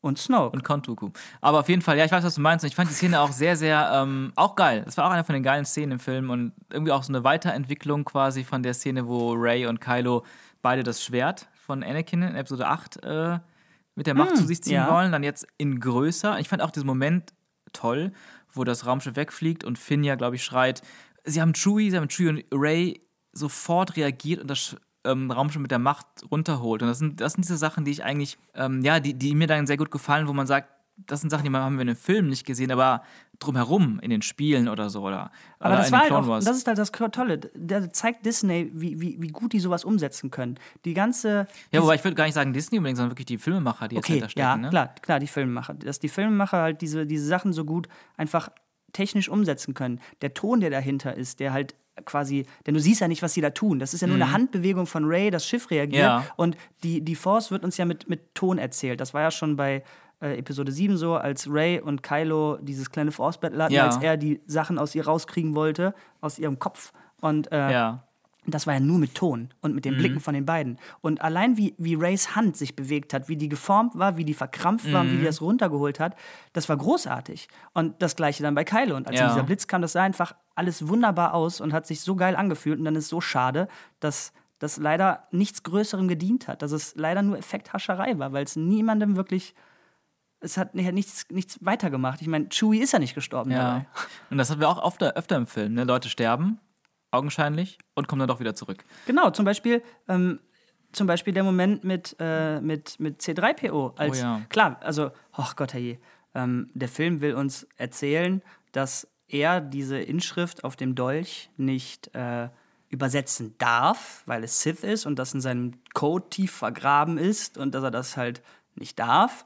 Die Entscheidung finde ich absolut Quatsch, da reden wir aber gleich drüber. Worauf ich nämlich hinaus will, ist, ähm, dann wird nämlich dieser ganze Strang aufgemacht mit, ey, wir müssen nach Kajimi, da ist dieser Hacker, der kann Droiden hacken und er kann C3PO dazu bringen, die, äh, diese Sache zu übersetzen. Das geht aber dann nach hinten los, weil die ja keinen Dagger mehr haben. Das heißt, dieser Droide muss nicht nur, ach, dieser, dieser Hacker muss nicht nur äh, dafür sorgen, dass er es übersetzen darf, sondern er muss jetzt an diese tiefen Memories ran, die jetzt, weil er es ja nur in seinen Memories hatten, die den Dagger nicht mehr haben, da kann man jetzt nicht drauf zugreifen, auf diese Erinnerungen. Es sei denn, man löscht in dem Prozess seine ganzen Erinnerungen, die er jemals hatte. So, die Entscheidung ist Quatsch, brauchen wir nicht drüber reden. Aber äh, I take one last look at my friends. Und das war ein echt emotionaler Moment. Ja. Denn ja, mit dem Typen hat ganz Star Wars halt so viele Sachen erlebt und dass jetzt sein Gedächtnis gelöscht wird, das ist halt traurig. Es ist quasi wie Sterben in dem Fall. Genau, Ne? also bringt C3PO das Opfer und die machen das. Sein Gedächtnis wird gelöscht und es wird nebenbei mal kurz erwähnt, ja, aber warte mal, hat, hat R2 nicht dein Gedächtnis gebackupt? Mhm. Und C3PO sagt, ja, aber darauf kann man sich ja nie verlassen. Ja. So, natürlich konnte man sich darauf verlassen. Äh, R2 restored dann sein, seine Memory und äh, ja, es ist, als wäre nie was gewesen, außer dass er diese eine Mission jetzt halt nicht erlebt Ja. hat. So. Und, und ja, und das auch finde ich auch sehr schade, weil das ist auch eine Sache, die der Film ganz oft hat, diese Konsequenzlosigkeit. Ähm, diese Dinge einfach nicht durchzuziehen. Und diese Dinge haben dann einfach im Endeffekt nicht mehr diese Bedeutung. Die le leben nur, die sind nur da drin für diesen Moment, dass wir da die Emotionen fühlen können und dann ist es aber auch wieder irrelevant Aber das, das ist ja die Sache. In dem Moment mag das vielleicht noch funktionieren, aber wenn dieser Film dich darauf konditioniert mit, ja Moment, Chewie war nicht weg, der Mhm. ist nicht gestorben, ah okay, 3PO, ja, dann wahrscheinlich auch nicht. Genau. Das heißt, in dem Moment, wo der Moment ja trotzdem emotional war, Mhm. hätte er noch viel emotionaler sein können, wenn ich den abnehme, die ziehen das durch. Aber Genau. es war klar, spätestens als die den Hint machen, Erzo hat es ja gebackupt, da war klar, die ziehen sich durch. Also ist es ja, die, die, die inszenieren das als ein großes Opfer, aber es ist keins. Mhm. Ja, ja. Und das ist der Unterschied zu Episode 8. Da sind die Opfer wirkliche Opfer, die die Menschen bringen, um andere zu retten. Was ein sehr starkes, großes Thema in Episode 8 ja ist, Opfer zu bringen. Das machen sehr viele Figuren in dem, in dem Film. Und Episode 9 ist es halt, ja, es ist halt einfach konsequenzlos. Ich hatte tatsächlich gedacht oder ein bisschen gehofft am Ende, als er dann sein Gedächtnis zurückbekommt, vielleicht, dass es einfach ein Gedächtnis ist von viel, viel früher. Stand Episode 3 oder so oder Prequels. Ja, stimmt, denn, denn da sieht man ja schon mal, das hat, das hat Lucas schon mal durchgezogen. Der wurde am Ende von Episode 3 Mhm. Ja. sein Gedächtnis gelöscht und das war auch so ein bisschen, wow, krass, Und krass. das, und das war dann weg. ja, Und ich fände es irgendwie, äh, vielleicht auch ein bisschen Fan beim Moment jetzt, ähm, wegen den Prequels, aber ich fände das irgendwie ganz krass. Es hätte mich gepackt, wenn dann plötzlich, er kriegt den Speicher zurück und plötzlich sagt er so, ha, Miss Padme, Master Anakin, was ist hier los? Also das hat mich gekriegt, gekriegt aber ja, aber es hätte, es hätte nicht zum Film gepasst, wobei so viel nicht zum Film gepasst hätte, hätte man Ja. dir den Moment ja auch noch geben können. Ja. Mhm. Aber da ist zum Beispiel ein, ein Gag draus entstanden, den ich sehr, sehr gut fand. Ja. Nämlich, äh, ha, Babu Frick, das ist einer meiner ältesten Freunde. super Gag. Was ja einfach stimmt, Ja. weil der Typ ist das Erste, was er Ja. gesehen hat, weil das ist halt der, der ihn gehackt hat. Ja. Dazu muss ich auch noch sagen, Babu Frick, ich liebe den Typen. Hammer-Charakter. Einer der besten neuen Charakter überhaupt in der ganzen Sequel-Trilogie für mich. Ich liebe den Typ. Aber warum? Versuch zu erklären, warum. Denn was ich auf jeden Fall schon mal gut fand, ist, dass sie äh, konsequent durchgezogen haben. Wir wollen werden wie die Originals, also wird das eine Puppe werden. Und die Puppe war weit weg von perfekt. Mhm. Ja, Man hat richtig. Mhm. klar gesehen, das ist eine Puppe. Der Mund hat sich komisch bewegt, die Arme haben sich komisch Ja. bewegt. Und sie haben einen Charakter darum herum geschrieben, der so quirky komisch ist und so eine andere Sprache spricht und 3POs Kopf ja auch einmal quasi kaputt macht, wo Mhm. 3PO noch redet und er so, upsi, upsi, upsi. Und Ray dann so, sag mal, klappt das hier überhaupt? Mhm. Ähm, und das heißt, es hat diese, diese, diese, diese quirky Puppe hat zum Charakter gepasst. Ja, ja, ja, stimmt, das stimmt. Ich, ich kann es nicht genau erklären, aber der hat einfach, einfach alles gestimmt. Der sah cool aus, der hat eine. Die Rolle hat einfach gepasst und vor allem, wie er geredet hat, ne? seine Art und, und wie er drauf war, also, also einfach super lustig. Und nicht in der. Also es gibt ja viele, sehr, sehr viele Gags in allen Star Wars-Filmen, seit Episode 1 bis jetzt, mit Humor, der einfach nicht funktioniert oder total drüber ist. Ähm, oder einfach zu albern ist, aber der hat einfach funktioniert. Also Ja, vor allem, super. was mich auch gewundert hat, denn ich bin eigentlich ein ziemlicher Feind von diesem neuen Humor gewesen und gerade bei den Porks war ich sehr böse, dass es halt einfach nur äh, ganz klar war, wir müssen Spielzeug verkaufen. Ich weiß, du siehst es ein bisschen anders. Da Ich mochte jetzt- die Porks, ich Ich weiß, sie. da müssen wir jetzt nicht nochmal drauf eingehen. Aber der Typ hat für mich richtig gut funktioniert. Selbst in so einem emotionalen Moment wie Mhm. ähm, es kommen jetzt am Ende die Millionen von Schiffen und auch Sori kommt Ja. und sagt zu Poe, ey, ich bin es. Und das ist ja ein sehr heroischer Moment und der wird von Humor nicht kaputt. Ja, gemacht. das für mich stimmt. hat der funktioniert, weil dann nämlich Babu Frick hochkommt Ja. und so "Wow, wow, wow", Ja. macht. Ist dir aufgefallen, dass er gar komisch aussah? Wie reingesetzt? Auch perspektivisch? Ja, aber Ich, ich gehe davon aus, es ist nur Spekulation, dass nur Sorry Bliss in dem Raumschiff war und sie im Schnitt irgendwann merkten, boah, Babu Frick, Babu Frick funktioniert so gut, der ist cool. Ach komm, den bauen wir noch mal kurz ein am Ende. Weil ich glaube nämlich dieses, der macht dann ja auch so, ah, und dann hält er die Arme so hoch. Ich glaube, das ist dasselbe, selbe Gestik, die er macht, wenn ähm, das geklappt hat mit der Speicherlöschung. Das haben die einfach Ach, du meinst, nochmal. sie haben wirklich einfach exakt das gleiche Genau, nochmal einen anderen Take genommen. davon Okay, interessant. eingebaut. Das ist, aber ich meine, das ist, das ist eine Sache, wo ich denke, hey, das ist auch gut. Das ist eine sinnvolle Entscheidung in der Post. Das Aha. ist schön. Aber also selbst wenn das so war und das auffallen könnte, finde ich, fällt es für mich, also mi- mir ist es nicht aufgefallen, weil es halt zu der Puppe gepasst hat. Die Mhm. Ja. ist halt einfach so quirky Ja. und hat sich so komisch bewegt, ja. dass es äh, zum Charakter auch gepasst hat, dass sie da so nicht wirklich reinpasst. Mhm. Ja, das stimmt. Aber genau, und da sind wir gerade bei so einem Thema, wo ich auch wieder sehr viel Positives fand. Also ich fand generell auch C3POs Rolle sehr gut in dem Film. Die hat mir richtig positiv überrascht. Ich fand seine, dass er eine große Rolle hat, hat mir gefallen und dass der Humor auch gestimmt hat. Ich fand viele, viele Sachen mit dem Humor in Bezug auf C3PO richtig gut. Ähm, und ich fand auch den ganzen Kijimi-Part hat mir sehr gut gefallen, atmosphärisch. Ich mochte Sorry Bliss. Auch wenn sie leider nur eine kleine Rolle hatte, fand ich ihren Schlagabtausch mit Poe immer sehr gut, auch am Ende nochmal, diese Blicke, die sich zuwerfen, hm, na, sollen wir nochmal, ne? Nein, okay. Das fand ich richtig gut und nicht, ja, ne, das sind Sachen, die vielleicht in anderen Filmen peinlich gewesen wären, hier jetzt einfach gut funktioniert. Ähm, auch auf Deutsch, übrigens hier die Synchronstimme von Sorry Bliss war Lara Loft. Fand ich auch super, ich habe sie gar nicht rauserkannt. Also das klang, das klang einfach authentisch in ihrer Rolle und ich fand es auch schön, einmal zack, ihre Augen zu sehen. Ähm, ja, generell, ich muss echt sagen, bei Kijima war, war ich überhaupt erst wirklich drin im Film. Weil, wir- ich hatte ja, wir hatten ja vorher schon darüber gesprochen, der Film ist einfach super schnell, gerade die erste Hälfte ist so schnell geschnitten. Das war mir, also ich bin dadurch gar nicht reingekommen in den Film. Das war echt schwer. Ich saß das erste Mal gucken wirklich die ganze Zeit vor der Kinoleinwand und bin einfach nicht, ich habe den Zugang nicht gefunden. Hat mich nicht abgeholt, weil es einfach so schnell durchgerast ist und die Figuren ja auch die meiste Zeit immer nur in den Dialogen Erklärungen hatten, wie man zur nächsten Szene kommt. Ähm, Exposition, Exposition, Exposition, aber auch immer nur punktuell für den Übergang zur nächsten Szene. Und erst bei, auf Kijimi war ich wirklich drin. Und dann war ich irgendwie in der Atmosphäre drin. Dann habe ich das Gefühl, da kommen auch zum ersten Mal ein bisschen ruhigere Szenen, wie zum Beispiel Poe, Dameron und Sorry bis auf dem Dach, wo die Ausschau halten und dann diesen, ja, irgendwie das erste ruhige, schöne Gespräch hatten, wo ein bisschen was transportiert wurde und wo die Musik auch dabei mitgespielt hat. Und ähm, dann kam ja auch dieser ganze Kampf mit diesem Wechsel zwischen den Locations, zwischen Kylo und Ray. Und ja, ab da wurde der Film für mich dann besser. Also Aber immer die, besser. Die, die Szene auf dem Dach, die hatte ja mehr als einfach nur ein bisschen runterbeamen. Also äh, die, die Szene handelte ja davon, also quasi, die, die hat ja aufgegriffen, was so die, die Message von dem Film sein sollte. Willst du das Genau. noch mal erzählen? Ja, also ja, genau. Also die, ja, die, die, die Hauptmessage von dem Film, die man jetzt auch wirklich verbal transportiert hat, war, ähm, die quasi die Bösen, die anderen werden gewinnen, weil sie dich glauben lassen, du bist allein. Und eigentlich ist ja, sind wir, wie dann am Ende auch über Lando und über die, diesen schönen Moment mit der ganzen Flotte am Ende ähm, eben gezeigt, wir sind, nicht, wir sind eben nicht allein oder du bist eben nicht allein, wir sind viele. Ähm, das ist halt so die Message des Films. Man könnte natürlich auch jetzt in die Metaebene gehen und sagen, das ist vielleicht die Message an die Fans da draußen, um zu Oh. sagen, hey Leute, ihr seid nicht allein, äh, wir sind alle eins. Haha, nicht schlecht. ähm, ich fand's schön. Ja, Also- ich, also ich hatte, ich hatte, ähm, ich hatte das beim ersten Mal schauen nicht so gewichtig empfunden. Ich weiß nur, dass du mir das direkt danach gesagt hattest, dass dir die Szene so gefallen hat. Und ich so, hä, wie, nee, so, so emotional fand ich die nicht. Mhm. Ich fand die an den Haaren herbeigezogen, bla bla bla. und dann habe ich sie halt nochmal gesehen. Und jetzt stimme ich zu, da war Musik. Das war ein sehr authentischer Moment. Dass man hat gemerkt, der Moment war auch mal, der war so gedacht. Der ist nicht Mhm. aus seinem Kontext rausgenommen worden. Ähm, womit ich nur ein Problem tatsächlich hatte und ich verstehe nicht wieso. Ja. Ähm, erstmal sah sie aus wie ein Power Ranger.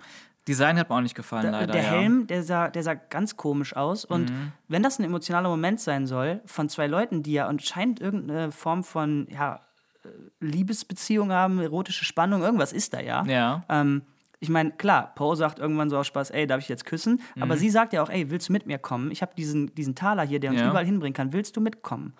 Und es hat sie ja offensichtlich gestört, dass er damals abgehauen ist. Ja. Ähm, warum hat sie den Helm noch auf? Warum macht sie nur das Visier runter? Denn klar, Augen sind das Wichtigste an einem, an einem, an einem ja, an Mimik, wenn du, wenn Ja. du Emotionen rüberbringen willst, aber ich hätte mir auf jeden Fall den ganzen, den ganzen Kopf gewünscht. Ja, ja, klar, wäre wär auf jeden Fall nochmal schöner gewesen, aber äh, ja, ich weiß nicht, hat mich jetzt nicht so gestört. Wahrscheinlich war das einfach so ausgelegt. Vielleicht hat sie auch. Ich finde, halt, das hat auch gar nicht zum Rest des Planeten gepasst. Das sah halt, wie, wie, wie Ray, Poe und Finn da rumgelaufen sind und auch C3PO in diesen Kutten. Mhm. Ja. Und auch die anderen von dieser Bande waren in Ja. irgendwelchen, ja nicht Lumpen, aber in so Kutten unterwegs. Ja, ja, ja. Äh, und, und sie hat so einen richtig hochpolierten Anzug, der glitzerte, diesen, Mhm. diesen krassen Helm und äh, ja, okay, sie ist vielleicht Anführerin von dieser Ja. Truppe und hat einen höheren Rang, aber das hat halt gar nicht zum Rest des Szenenbilds Ja. gepasst. Mich hat es leider ein bisschen Ja, rausgenommen. ja, stimmt. Ich meine, sagen wir so, mich, ich habe ja die Bilder von ihr schon in Promo-Bildern und, und Behind-the-Scenes-Bildern vorher schon Mo Monate, weiß nicht, ich weiß nicht, wann es zum ersten Mal äh, öff- öffentlich gezeigt wurde, aber ich kannte das Aussehen schon lange und ich habe ich hab mich da schon, glaube ich, einfach dran gewöhnt, weil die ersten Bilder fand ich auch nicht schön.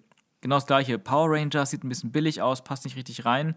Und, aber das hat, das ist dann quasi schon, diese Reaktion hatte ich halt schon Monate vorher und jetzt bin ich einfach damit weitergegangen. Das hat mich dann gar nicht mehr rausgebracht. Aber ich stimme auch zu, dass das Design mir auch nicht so gut gefallen hat. Und generell habe ich das Gefühl, ähm, Abrams, da bin ich immer und immer und immer wieder enttäuscht von seinen Designs, Entsche Designentscheidungen, Design Supervision. Auch schon bei Star Trek an vielen Stellen, bei Star Wars Film noch viel, viel, viel, viel mehr. Und ja, das, das, das passt ins Schema. Ich finde aber wichtig, hier nochmal zu unterstreichen, Mhm. dass, wenn ich zumindest von Designentscheidungen rede, meine ich nicht, und mir hat nicht gefallen, wie es aussah. Ja. Denn das ist halt was sehr Subjektives und irgendwie, da, da muss man jetzt nicht groß drüber reden, außer hat mir nicht gefallen. Ja. Aber wenn es halt so weit geht, dass zum Beispiel bei Sori oder bei dem ganzen Exegol-Planeten das Design so nicht Star Wars für mich war, Mhm. ähm, oder zumindest im Fall von Sori nicht zum Rest des Planeten gepasst Ja. Mhm. hat für mich, dass ich halt rausgenommen werde dadurch, dann wird es irgendwie problematisch. Und Ja. dann ist es halt darüber hinaus äh, von hat mir nicht gefallen. Denn Ja. wenn du mir jetzt nur Soris Design zeigst, klar, der Helm ist ein bisschen komisch geformt, sieht aus wie von so einem, äh, von einem Tour de, äh, Tour de France Ra- äh, Radrennfahrer. Mhm, ähm, aber mit dem Rest hätte ich leben können. Sah, Ja. Mhm. sah nicht so schlecht aus. Das hat mich nur irgendwie rausgebracht. Ja, das ist ein guter Punkt. Aber da fällt mir noch was anderes zu ein. Aber erstmal muss man ja sagen, hey, es heißt ja nicht unbedingt, dass sie von diesem Planeten kommt.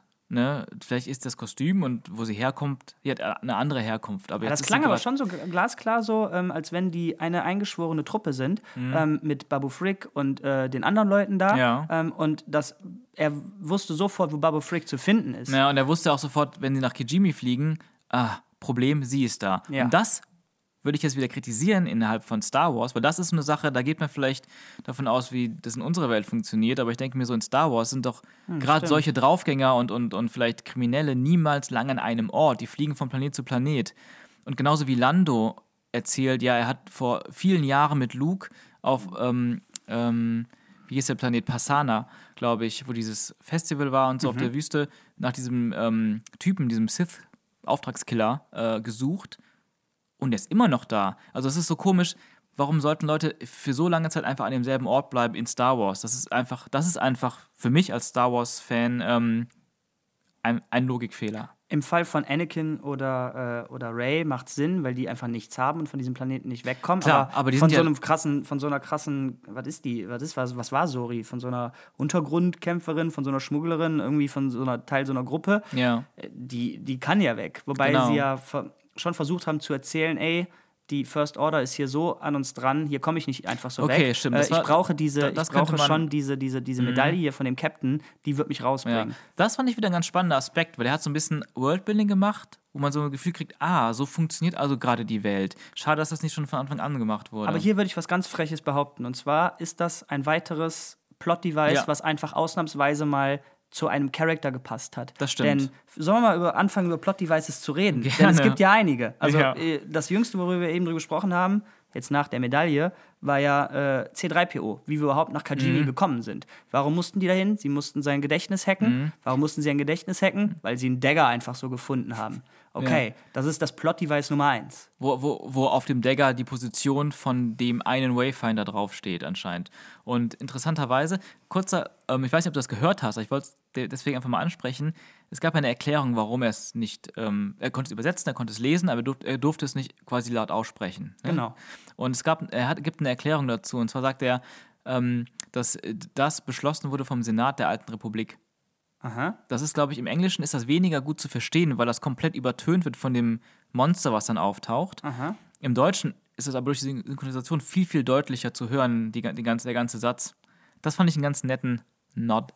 Aber genau, ja, ähm, Also hier beißen sich zwei Sachen. Zum einen haben wir, was JJ halt so tut, ne? Er kriegt es halt nicht besser hin. Und zwar, wir haben dieses eigentlich ganz spannende Gefecht mit den Jetzt fliegen sie, ne? Den Stormtroopern. Und es endet damit, dass das äh, Schiff kaputt geht und wir landen auf diesem Treibsand. Okay. Ja. Und dieser Treibsand, der führt, surprise, surprise, auf einem riesigen Planeten genau zu dem Ort, wo der Typ, den wir gerade suchen, gewohnt hat. Das ist so einfach der typische Abrams-Zufall. ja, Und das wird dann auch noch mit einem i-Tüpfelchen versehen. Was finden wir da? Ein weiteres Plot-Device, nämlich einen ganz tollen, wichtigen Dagger. Und Ja. wie finden wir den? Ah, Das hat mich schon beim ersten Mal gucken richtig genervt. Da liegt alles voll mit Teilen von diesem Typen. Da, da, da ist viel zu sehen und Mhm. BB-8 murmelt irgendwas und Ray sagt, hab ich schon gesehen. Und fischt dann aus der Erde diesen Dolch heraus, Ja. der vielleicht so zu einem Fünfzehntel vielleicht zu sehen war. Ja. Und das ist an drei Stellen halt gerade plump. So, die, das, der Treibsand, genau da müssen wir hin. Oh, der Dagger und den Dagger habe ich gerade gesehen. ja. Wobei man natürlich immer sagen kann, kann man, also mittlerweile kann man das halt immer sagen, ach ja, sie hat es gespürt. Aber das hat sie in dem Fall nicht mal gesagt. Mhm. Bei allen anderen Sachen meint sie, ja, habe ich gefühlt, habe ich gefühlt. Klar kann man jetzt auch sagen, ey, das haben die schon so oft gemacht, das können wir jetzt nicht nochmal bringen. Ja. Aber ich verstehe halt nicht, warum dann nicht dieser Dagger irgendwie auf einem Thron oder so ist. Also das, ich sage nicht, dass das besser ist, aber wenn der Dagger irgendwie präsenter ist, Mhm. Ja. dann haben wir wenigstens weg aus diesem Konglomerat an Zufällen, Ja. dass sie ihn halt sieht. Ja. In diesem, im Sand vergraben. Ja, ich meine, ja, so ein paar Sachen, also das ist einfach diese, also wahrscheinlich würde ich das äh, sowas nicht unbedingt kritisieren, wenn das als einziges Element irgendwo in einem Film auftaucht. Oder in einem, es hat mich eh sehr an Indiana Jones erinnert, diese ganze Sache mit diesen Artefakten und, und Dingen hinterherjagen, Plot-Device A, B, C, D, E, F, G. Und ähm, ist mir jetzt nicht so negativ aufgefallen. Viel ähm, negativer zum Beispiel fand ich auch in Bezug auf den Dagger war dieses absolut absurde Ding, wo sie dann in dem, auf dem Planeten im Endor-System sind, vor dem Todessternwrack und dann, oh, wo sollen wir denn jetzt das Ding finden in diesem riesigen Wrack? Dann hält ihr das vor sich und perspektivisch in dieser, ähm, in der Form des Messers quasi einen Abdruck zu haben, wo sie dann, also den, den, den Standort von diesem anderen Artefakt findet. Das ist, das ist auf so vielen Ebenen absoluter Bullshit. Das kann man nicht anders sagen. Zum einen stehen die an exakt dem Ort, wo das funktioniert, perspektivisch. Dann kommt sie auch an diesem Ort, in diesem Moment genau auf die Idee, dieses kleine Ärmchen von dem Dagger rauszuziehen.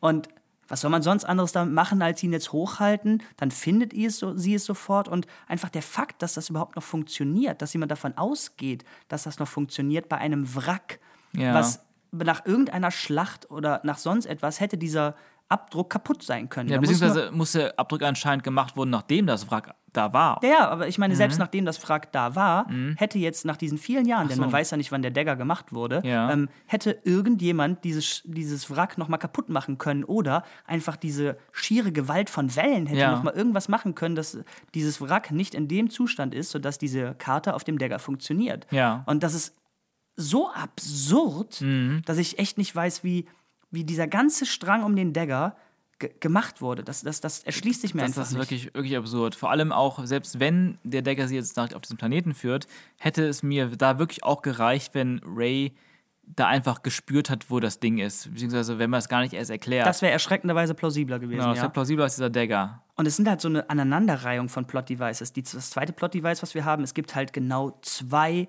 weitere Sith Wayfinder. Und dieser Dagger ist nur ein Schlüssel, um überhaupt zu diesem Wayfinder Ja, zu kommen. Das ist echt so wie in einem Videospiel, was ja auch leider oft äh, erwähnt wurde, wenn man so ein bisschen auf Twitter oder so verfolgt hat. Äh, Videospielcharaktere und Videospielquests. Ja. So, du hast jetzt hier äh, ein Item, damit musst du jetzt das tun, lauf von A nach B und dann musst du da das machen. Also quasi geh hin, drücke X. So hat sich das angefühlt, als sie den Dagger hochgehalten Ja. hat.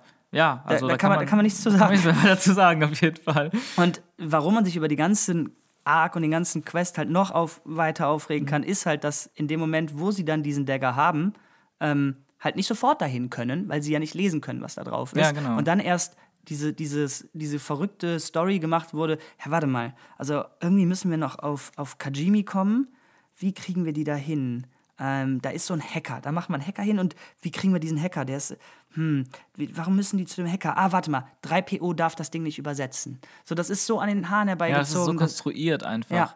Ja, äh, ja wie, wie leider so vieles im Film. Jetzt, wo wir, wir gerade sehr viel kritisiert haben und an dem Punkt des Todessternwrack Nummer 2 gelandet sind, würde ich dazu sagen, dass diese Sequenz mir sehr gut gefallen hat. Aus, also viele Dinge haben Ab mir sehr gut gefallen. Ab, äh, wenn sie auf dem, auf dem Todessternwrack ist oder auch der Moment davor Mhm. mit den quasi neuen Rebellen da, mit den Ach so. Pferden oder. Ähm, ich würde sagen, also die neuen Charaktere, die eingeführt wurden, auch wenn sie natürlich wieder viel zu wenig Raum haben im Film, fand ich überraschend gut. Also Janna, in erster Linie, die anderen sind ja äh, nicht irrelevant, aber sie als eine einzelne Person, als auch, auch als Sturmtrupplerin, die desertiert hat, so wie Finn, das fand ich sehr cool. Ich mochte sie auch. Aber ich meine, jetzt wirklich, wirklich stark fand ich es eigentlich ab dem Punkt, wo wirklich Kylo und Rey sich duellieren. Auch davor, wo sie durch den ähm, Todesstern klettert, so Das fand ich nämlich Anspielung auf sieben. Mhm. genau, also nicht nur eine Anspielung auf sieben, sondern das waren ja fast schon, das waren ja ähnliche Shots, wie da einfach Mhm. ein sehr langer, äh, ein sehr, sehr langer, ja, sag ich mal, Turmstrang, keine Ahnung, an dem sie hochklettern muss. Mhm. Ja. Ähm, und das war ja eine ganz krasse Parabel auf, wie sie halt eingeführt wurde. Ja. Das fand ich auch großartig. Genau, das fand ich sehr schön gemacht und diese, diese Vision, die sie hat, fand ich ganz nett, war jetzt nichts herausragendes. Ich hätte mir eigentlich gedacht, hey, wenn man schon so weit geht, hätte man auch ruhig einen längeren Kampf zeigen können, um mehr daraus zu machen. Aber ich fand es wirklich stark, sobald Kylo und Ray draußen auf dem Wasser kämpfen.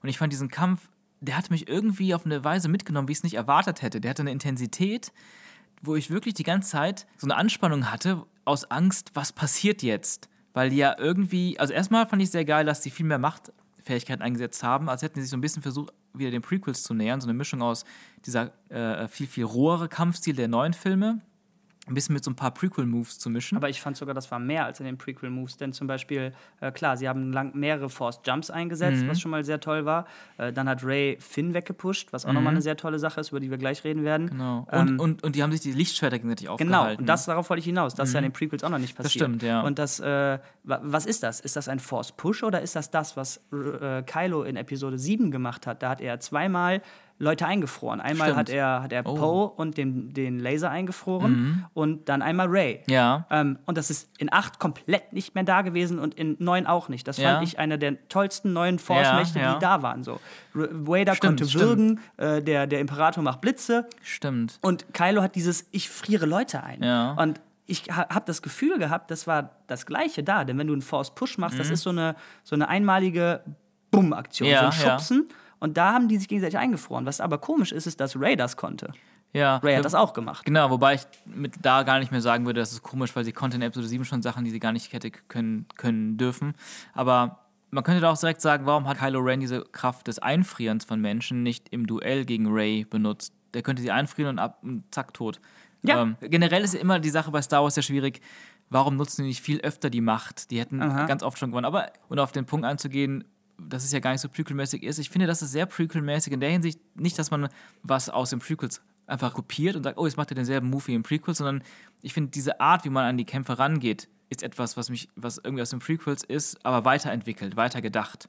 Und so finde ich, generell sollte man mit jeder Form von wir greifen etwas Altes auf, umgehen. Nicht dieses, wir kopieren es eins zu eins, wie es ja in 7 und 9 jetzt zuhauf gemacht wurde, sondern dieses, da ist diese Grundidee und wir entwickeln die weiter. So hätte ich mir das gewünscht, mit Sachen von den alten Filmen und den Prequels. Hier hat es halt wenigstens auch Sinn gemacht, weil wir, klar, wir wissen nicht, was Ray jetzt dieses Jahr über gemacht hat, denn Episode 1 9 spielt ein Jahr danach, nach 8, nicht wahr? Ich glaube, offiziell wurde gesagt, dass es ein Jahr nach Genau, Episode und da 8 hat sie ja offensichtlich trainiert, das haben wir auch am Anfang des Films gesehen. Genau. Und da hat sie neue Moves gelernt. Darum war es hier verständlich oder Genau. zumindest akzeptierbarer als in 7, Voll. was sie da konnte. Absolut. Aber was ich halt eben auch noch so stark an diesem, also warum mich dieser Kampf auch noch so krass gefesselt hat und und ich eben mich ganz gefragt habe, was passiert als nächstes, dass mir das irgendwie fast ein bisschen Angst gemacht hat, also im Positiv, ne, so diese Spannung einfach bei einem Kampf, weil dass die immer, die haben richtig hart gekämpft, aber man hat irgendwann gemerkt, dass sie ja, also die haben irgendwann nur noch auf sich eingeschlagen ohne die Absicht zu haben, sie umzubringen. Also die hauen und hauen und hauen und eigentlich sehen die doch beide, wie sinnlos das ist.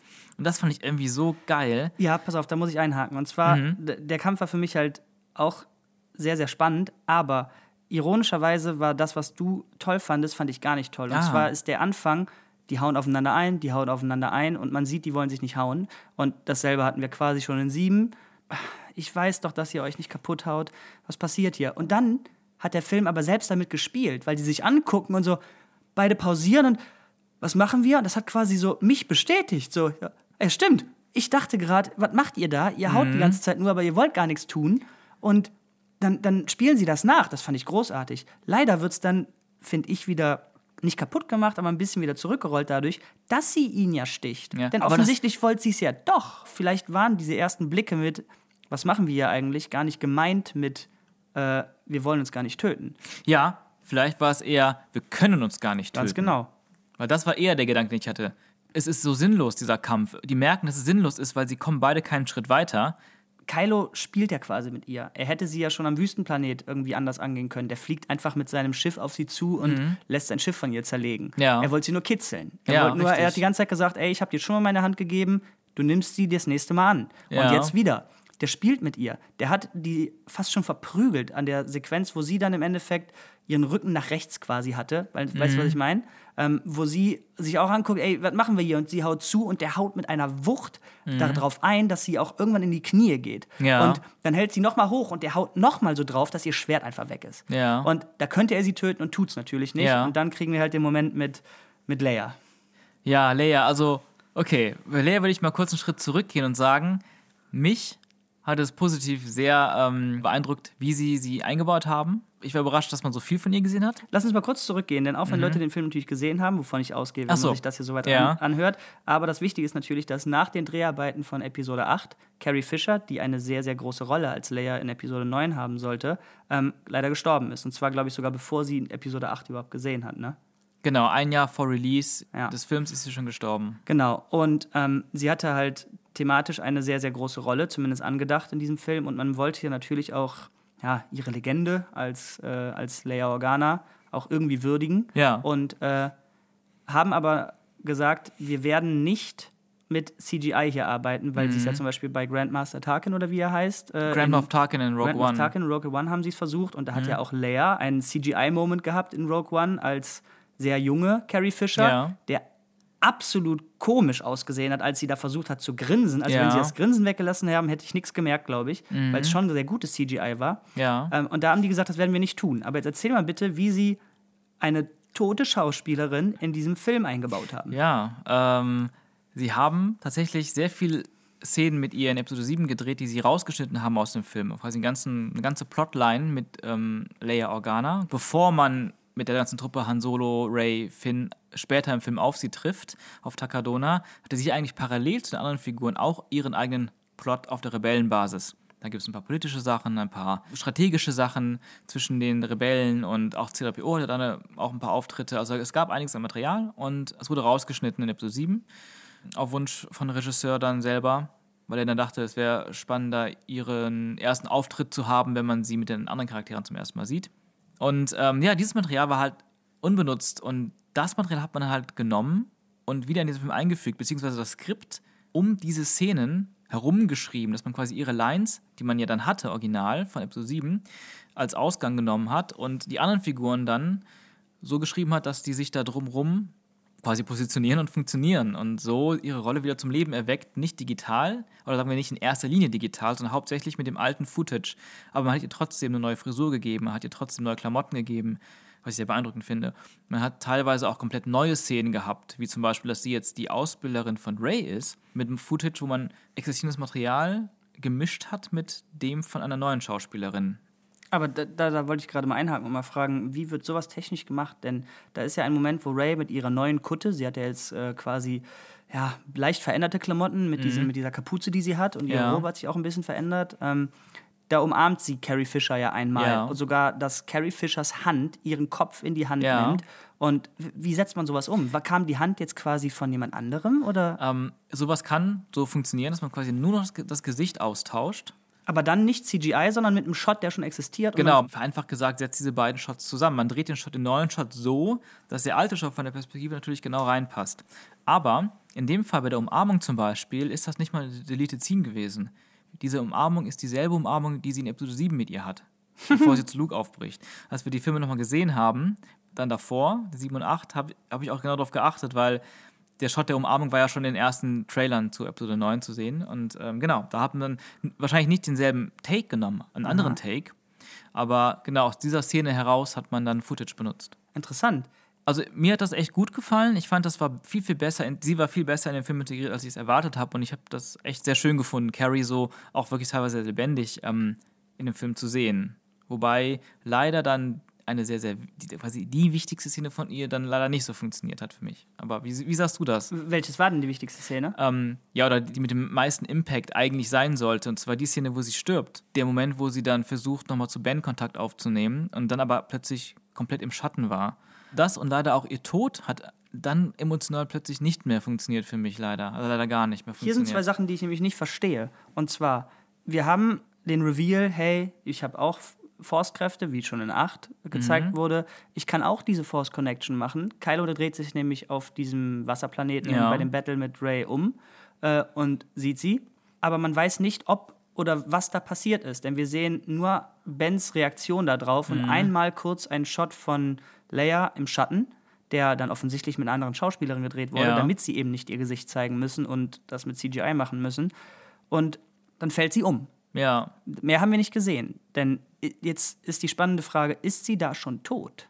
Denn am Ende Ja. des Films sind sowohl Ben als auch Leias Körper wieder in, zur Force gegangen. ja, Und das ist mit ihr aber auch erst am Ende passiert. ja.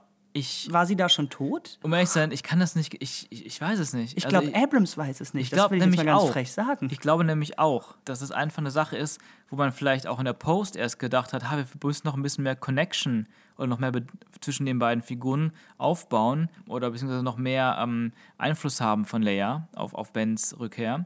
Dann lass uns das doch so zusammenschneiden.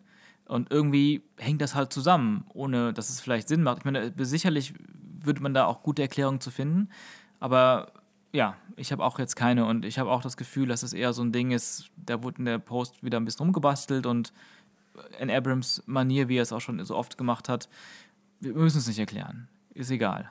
Der Moment ist wichtig. Mir fällt schwer, jetzt darüber zu reden, als wenn ich nicht gewusst hätte, dass Carrie Fisher tot ist und dass sie sie irgendwie einbauen müssen. Ja. Denn mir ist aufgefallen, dass sie nicht reingepasst hat. Mhm. Dich hat zwar überrascht, wie gut sie es dann doch gemacht haben. Ich habe leider nur gesehen, die ist fehl am Platz. Das, Okay. das funktioniert nicht. Ja. Ähm, ich habe aber natürlich auch, also ich will, ich will mit denen nicht tauschen. Ne? Also diese, Mhm. ja, da mit dieser Situation irgendwie umzugehen, ist ja auch unmenschlich. Also ich Ja. weiß nicht, was man da besser machen soll. Darum ist das jetzt keine, keine Bash-Kritik oder so, aber ich Ja. fand halt leider trotzdem, es hat, sie war fehl am Platz. Und darum war ich sogar froh, dass sie nicht noch mehr drin war. Ah ja, okay. Ähm, denn es war natürlich äh, sehr, sehr wenig, was sie da gemacht hat. Also sie hatte drei, vier Lines und dann ist sie ein paar Mal da rumgegangen. Manchmal war es anscheinend ein Double, wo wir nur die Frisur von hinten gesehen haben, Ja. wie sie von irgendjemandem weggeführt wurde oder so. Und natürlich hatten wir eine ganz kurze Sequenz, wo sie komplett CGI als sehr junge Leia noch mit dem Ja. Schwert rumhampelt. Ähm, da, ja, schwierig. Ich, ich, äh, ich we- weiß nicht, wie ich das gefunden habe. Ähm, und natürlich dann die Verwirrung mit, wa- war sie jetzt tot, war sie nicht tot? Wir haben zwei verschiedene Abschiedsszenen mit ihr gehabt, wo Mhm. Ja. alle um so herumstehen. Einmal um ihren Körper und einmal Mhm. um ja, das blanke Tuch ohne ihren Körper. Ja. Äh, Aber wa was ich nicht verstehe, ist, was hat Kylo jetzt dazu gebracht, wieder gut zu werden? Auch eine Sache, die ich ähm, ein bisschen schwierig fand. Ich fand den Moment selber, oder nein, die Szene mit ihm und Han, Ja, Moment, darauf will ich noch gar nicht hinaus. Denn erstmal ist er ja abgelenkt worden, als seine Mom ihn angeschaut hat. Genau. Und das hat dazu geführt, dass Ray ihm mit seinem eigenen Schwert in den Bauch sticht, Ja. komplett durchsticht. Das äh, ja, wollte sie anscheinend doch nicht und macht mit ihrer tollen äh, Heilkraft ähm, ihn wieder heile. ja, Was eine Szene war, die ich gut fand, aber irgendwie ganz komisch gespielt, weil er so komplett apathisch auf dem Boden sitzt. Ja. Und ich weiß nicht, ob das jetzt eine Regieanweisung war, aber Adam Driver kann spielen. Ja. Und der Typ hat einfach nur apathisch doof durch die Gegend geguckt. Da war kein schmerzverzerrtes Ja. Gesicht, da war gar nichts. Ja, Wo man natürlich sagen kann, ey, äh, ich bin gerade so aufgewühlt, weil meine Mom gestorben ist. Aber ich weiß nicht, das hat für mich nicht so funktioniert. Ja, das, das, ich habe mich auch beim zweiten, beim zweiten Mal gucken, habe ich, hab ich das Acting auch gar nicht verstanden. Vielleicht hat er auch schon lange, hat der Schauspieler zu dem Zeitpunkt, weil das ein 18. Reshoot war, schon gar keinen Bock mehr gehabt. Ja, das, das ist kann jetzt böse, sein. das ist jetzt böse gesagt, aber ähm, nee, ich habe es nicht verstanden. Ich habe auch ähm, die Rückkehr von ihm, also Ben Solo, da habe ich auch noch drüber nachgedacht und ich würde einfach gleich mal ein paar Beispiele droppen, wie ich mir das vielleicht zusammenreime. Ich, aber ich fand halt. Aber warte mal, Mhm. ist der Turn jetzt in dem Moment passiert oder erst mit Haaren danach? Das ist die Frage. Ich, ich kann es nicht genau sagen. Vielleicht ist es eine Kette oder vielleicht ist es ein, wir kriegen es nicht 100% ganz klar auf den Punkt. Deswegen haben wir also drei Optionen für euch. Einmal Leia, dann einmal, dass Ray ihm das Leben rettet und dann noch Han Solo. Genau, okay. Und Ray sagt nämlich, als sie ihm das Leben gerettet hat, noch einmal, was ich auch recht schön fand: Ich, Digga, ich wollte deine Hand nehmen, aber halt Bens Hand. Und dann haut sie ab. Ja, Und ja, dann kommt die stimmt. Szene mit Haaren. Aber sag mal bitte, wie die Szene mit Haaren für dich war. Die hat mich unglaublich gekriegt. Das war für mich die emotionalste Szene im Film und ich bin überrascht von mir selbst, dass das so ist, weil ja, ich, ich weiß gar nicht genau warum, aber irgendwie hatte ich Ähm, ich habe ja selber kritisiert, dass ich in Episode 7 nicht, den nicht abgekauft habe, dass Han und, und, und Kylo Vater und Sohn sind. Das war, wurde nicht erzählt, das war nicht fühlbar für mich in Episode 7. Das haben sie einfach nicht hinbekommen. Und jetzt, als die beiden zusammen da standen, hatte ich das Gefühl, ja, das sind Vater und Sohn. Und es hat mich irgendwie so unglaublich berührt. Und auch Harrison Ford wiederzusehen ähm, in der Rolle und Aber nicht nur in der Rolle, sondern er hat richtig hart genailt. Nicht wie, Ja. Mhm. warum auch immer, Luke in seiner Szene hat es nicht genailt. Das hat Richtig. nicht funktioniert. Das war nicht Luke. Das war nicht cool, das war nicht schön, das sah nicht gut als aus. Geist in Episode 9 meinst Genau, du? richtig. Mhm. Aber hier hat Han ja unglaublich als Han genailt. Genau, absolut. War perfekt. Und auch der Moment mit Ben war perfekt und, und wie er ihm dann ans Gesicht greift, auch als Spiegel zu Episode 7 und wo Kylo oder Ben in dem Fall dann halt auch diese Worte wiederholt, von wegen, ich, ich weiß, was ich tun muss, aber ich weiß nicht, ob ich stark genug bin, kannst du mir helfen dabei? Ich weiß irgendwie sowas. Und, und auch dieses Dad, er sagt nichts dazu und dann, I know. Ja, das war, also, Da- Also die Szene war einfach perfekt und, ähm, und überraschend, weil im ersten Moment, als er aufgetaucht ist oder seine Stimme zu hören war, ich dachte ja ganz kurz sogar im ersten Moment, das war auf Deutsch sogar dann, hey Kid. ich hätte ganz kurz gedacht, dass jetzt Luke kommt, aber dann Han, wow, aber im ersten Moment, so eine Millisekunde, dachte ich mir so, ah, jetzt haben sie jetzt noch ein Cameo für ihn irgendwie reingetrickst, aber ganz schnell war der Gedanke verflogen und es hat einfach sofort Bei mir war der nicht verflogen, denn jetzt ist ganz schwierig da. Also, wir haben ihn halt im Kino gesehen. Mhm. Ja. Und bei unserem ersten Gucken, bei meinem ersten Gucken Ja. mit dir zusammen, waren die Leute, haben gejubelt, haben, haben gelacht dabei. Da war auf jeden Fall mehr los als bei meinem zweiten Gucken. Ja. Ähm, du sagst zwar, bei deinem ersten Gucken war richtig was los, ähm, aber ich, für mich war im ersten Gucken auch was los. Und da haben viele gelacht. Und das hat, ich weiß nicht, ob das auf mich abgefärbt hat oder Ja. ob ich den Moment selber lächerlich fand. Aber ich habe, äh, oder sag, Ja, genau, das ist mir aufgefallen, noch in Erinnerung geblieben. Es hat mich sehr geärgert, dass da gelacht wurde. Also ich habe mir gedacht, oh nein, jetzt machen die dir, die den gerade zum ersten Mal sieht, oder den anderen, mit dem wir im Kino waren, die den zum ersten Mal sehen, den Moment kaputt, der Genau. mich so gecatcht hat. Genau. Und das ist dann, es hat genau das ist passiert. Ich fand's cheesy. Ich dachte, ist das euer Ernst? Hat der jetzt auch Force-Kräfte? Und dann war ich sehr froh, als ich gesehen habe, der hat keinen blauen Schimmer um Mhm. sich rum. Und sie sagen es ja zum Glück in der Szene auch explizit. Was äh, stellen, also ich finde es nicht gut, wenn sie es explizit sagen müssen, aber hier müssen sie es wirklich tun. Mhm. Ja, ja. Und er sagt, du bist nur Erinnerung. Und er sagt, aber deine, Bens Erinnerung. Genau, genau. Ähm, also die ganze Szene hat, die war so gut, dass sie halt das Gefühl, was ich da hatte, komplett weggemacht hat. Mhm. Ähm, das Gespräch war, ich weiß nicht, ob besser gespielt, ob die Chemie zwischen denen besser war. Auf jeden Fall hat Adam Driver da hart genailt. Er Ja. sagt halt genau dieselbe Line wie in Sieben, wie du eben gesagt hast. Mhm. Und es ist so spannend, dass die genau selbe Line jetzt was ganz anderes meint. Ja. Zuerst meint er ja ironisch, ey, ich will dich töten, aber ich weiß nicht, ob ich es schaffe, hilfst du mir? Mhm. Ja. Und jetzt ist, jetzt will ich dieses scheiß Saber wirklich wegwerfen, hilfst du mir? Ja. Und äh, leider ja, sagt er nur, ja, ja, du schaffst du. Das hat gereicht, damit er es wegwirft. Ähm, Aber dieser, ich, ich will unbedingt wissen, wer auf diesen I know-Moment gekommen ist. Der war ja, der, der, der war so unglaublich geil. Na klar, eine Parabel auf Episode Aber 5. das war eine gute Parade. Genau, das war nicht einfach irgendein Fanservice, sondern es hat absolut zum Charakter gepasst. Mhm. Wobei- Wie, ja. ja? Ich würde sagen, es war Fanservice, aber wie du sagst, es hat einfach perfekt gepasst. Nee, warte, es gibt, es gibt, ich finde, es gibt, ja, was heißt Fanservice? Ich finde, das Wort Fanservice bedeutet, es ist nur für die Fans da. okay, wenn und man das so definiert, dann, dann okay. Und in dem Moment war es, hat es zum Charakter gepasst. Ja, er absolut. traut sich nicht zu sagen, ich liebe dich. Und dann ist es einfach in Hans Charakter, was wir in fünf gesehen Mhm. haben, einfach ballsy zu sagen, I know. Hammer. Ja, Ja, Hammer. das, das war gut. Da, da, das, das waren die Sachen, die auch wirklich ähm, genial waren. Und, ne, und, und, und wie gesagt, der Film hatte eben für mich Höhen und Tiefen, beide auch sehr extrem. Ähm, deswegen ist er auch so schwer zu beurteilen. Aber ich fand zum Beispiel auch hier, ich weiß nicht, wie das für dich war, hattest du, hattest du da nicht auch das Gefühl, dass eigentlich ab dem Zeitpunkt so ein bisschen so ein gewisser Spannungsaspekt komplett danach weg war? Gleichzeitig war aber auch ein neuer da, denn äh, man weiß ja leider, wie Filme heutzutage funktionieren und das war das zweite wirkliche Face-Off zwischen Kylo und äh, Ray.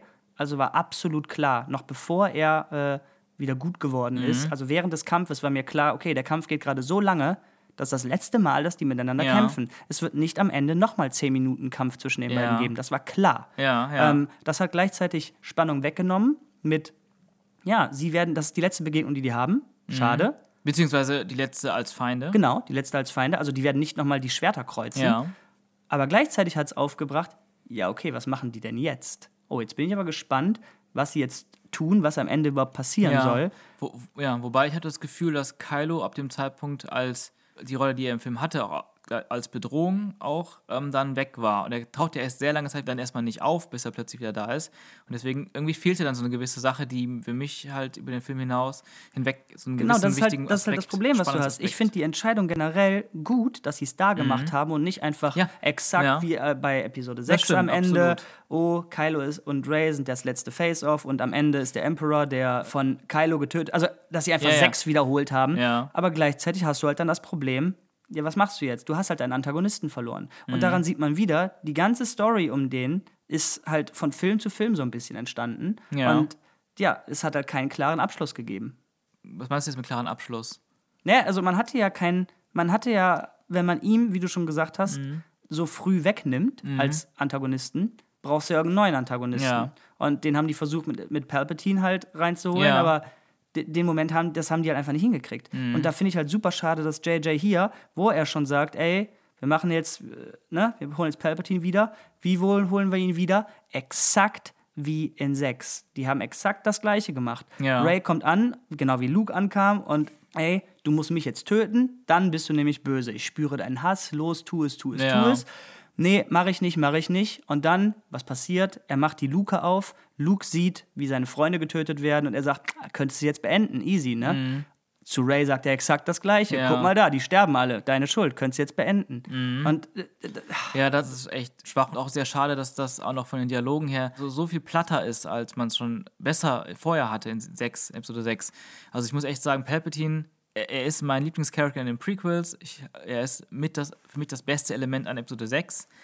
Und ähm, ich habe mich unglaublich gefreut auf Palpatine, hatte ich ja gesagt. Am meisten gespannt bin ich eigentlich auf, auf, auf Palpatine und, und wie sie mit Carrie Fisher umgehen. Und Palpatine hat mich einfach von vorne bis hinten enttäuscht. Und er war so lächerlich und auch was er von sich gegeben hat. Ich meine, wie gesagt, auf Englisch klingt er einfach nochmal geiler, dann macht es schon ein bisschen mehr Spaß, aber inhaltlich, was er wollte, sein Plan, was er da aufgebaut hat, uns Nachhinein zu erzählen, dass er jetzt die Finger in allem, äh, überall im Spiel hat und alles gesteuert hat. Und was er am Ende immer und immer wieder dieselben Lines wiederholt. Also was ich auch ganz, ganz absurd fand, war, dass dieser Thron so wichtig ist das klang einfach irgendwann albern. Und, und wie oft das Wort Imperator oder Imperatorin gesagt wurde, Emperor oder Empress, und wie oft das Wort Sith im Film gefallen ist, als würden die über, über nichts anderes reden können. ja, in ganz, in ganz 7 und 8 wurde, glaube ich, Sith kein Mal erwähnt, oder? Doch, doch, in Episode 7 und 8 wurde es jeweils einmal erwähnt. Okay. In den alten Filmen natürlich gar nicht. Tatsächlich wurde es gedreht, aber es wurde immer rausgeschnitten. Und im Prequel zum ersten Mal natürlich dann in der, auf der Kinoleinwand, öfter. Aber hier wurde das so inflationär benutzt, dass ich ja nach dem ersten Mal gucken dachte, ich möchte nie wieder das Wort Imperator oder Sith hören.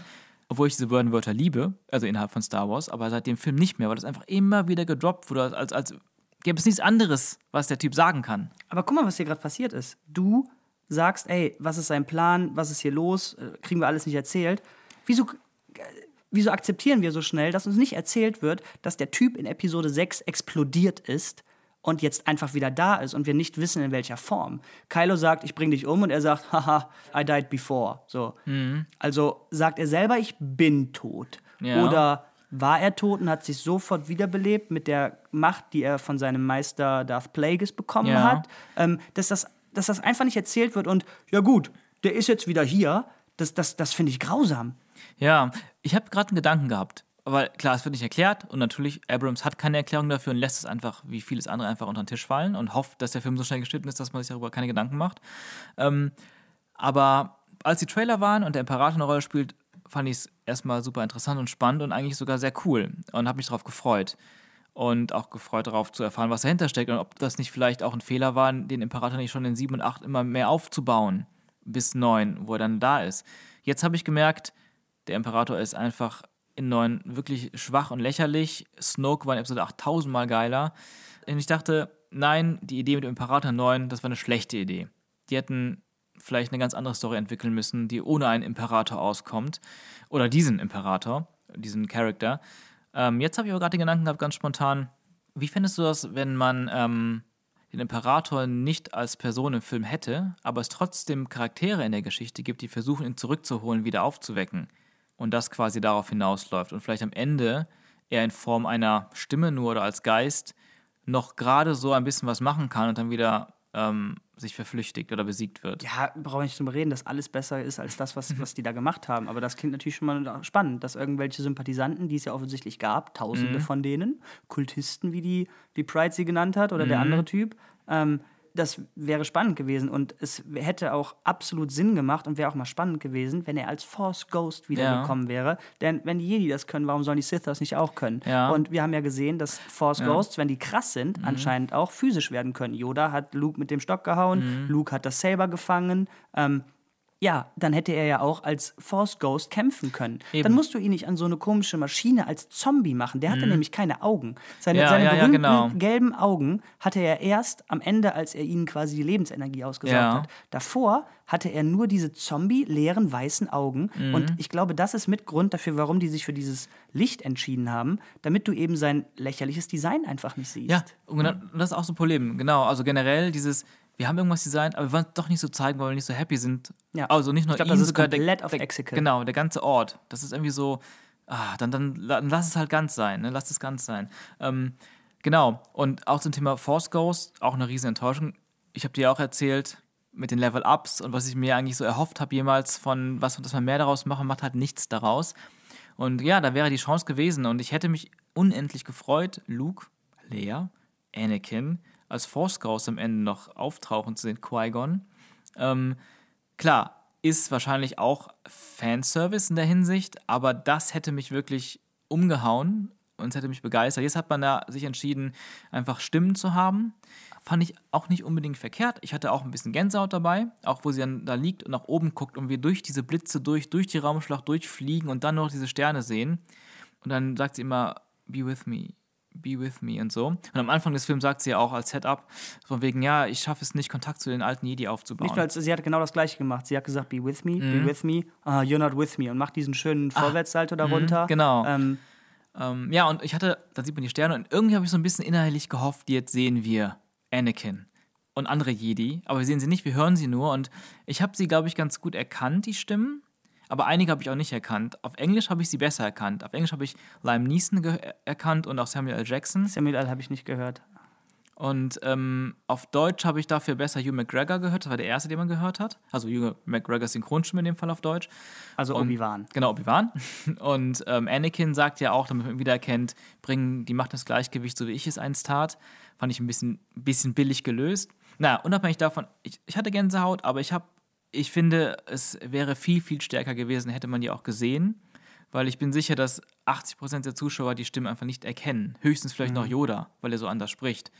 Und vielleicht noch Luke, aber Luke vielleicht nicht, Ja, aber vielleicht nicht mal das. Also ja. ich habe auch von vielen Leuten gehört, die haben niemanden erkannt. Okay. Also das ich weiß ist nicht, schade. Ich weiß nicht, ob es eine bessere Entscheidung gewesen wäre, die alten Schauspieler zu holen? Hättest du echt Hayden Christensen und Liam Neeson geholt und Hugh McGregor? Ich hätte es gemacht, aber ich hätte auch eine ganz andere Story erzählt. Ja. Ähm, aber ich hätte es gemacht, ich hätte es auch gerne gesehen. Und, und im Endeffekt geht es ja in der ganzen Geschichte in den sechs Filmen um Palpatine und um Anakin.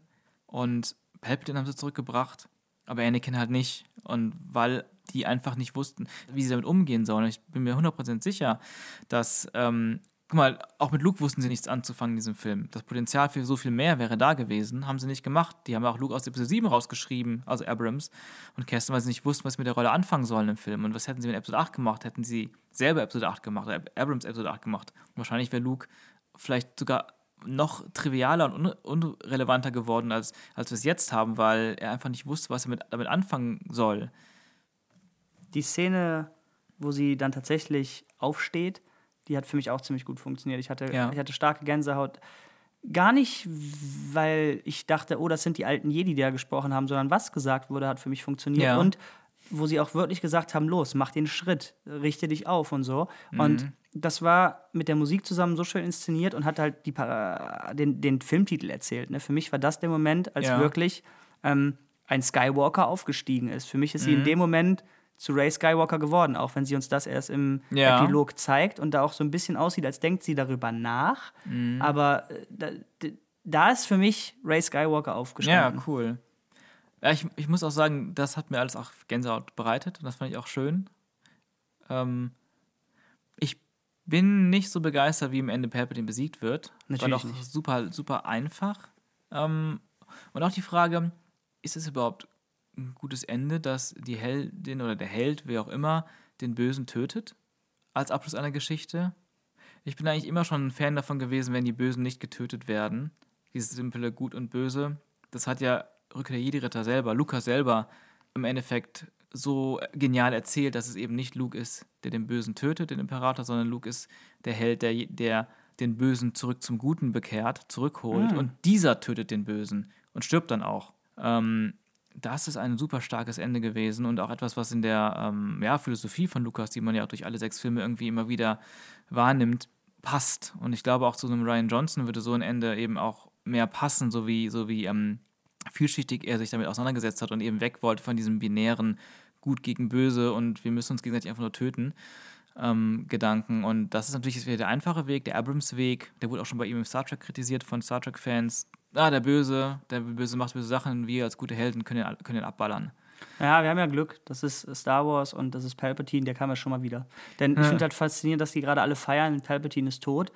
Naja, der ist letztes Mal explodiert, der war wieder da. Jetzt hast du ihn mit seinen eigenen Blitzen in, ja, in einzelne Fleischteile aufgelöst, was ziemlich eklig anzuschauen Mhm. Das war war. echt brutal, ne? Ähm, generell war das sehr brutal. Da war auch ein Kopf, äh, der, der, Oh ja. äh, der da Von Bulio. Genau, da sind Pfeile in Köpfe geschossen worden. Die haben die ganze Zeit den Stormtroopern Headshots gegeben. Ja. In keinem Film davor haben die, glaube ich, auf den Kopf gekriegt, sondern immer an die Schulter oder an den Bauch oder so. weiß Egal. genau. Ähm, der, der, der ist halt schon mal wiedergekommen. Ja. Warum sind die sich jetzt sicher, dass es äh, schon wieder, Ja, nicht schon wieder passiert? Genau das, genau das ist das Problem, was ich dann am Ende mit dem Film hatte, obwohl ich viele Szenen am Ende auch sehr zufriedenstellend fand, ähm, vor allem die letzte Szene.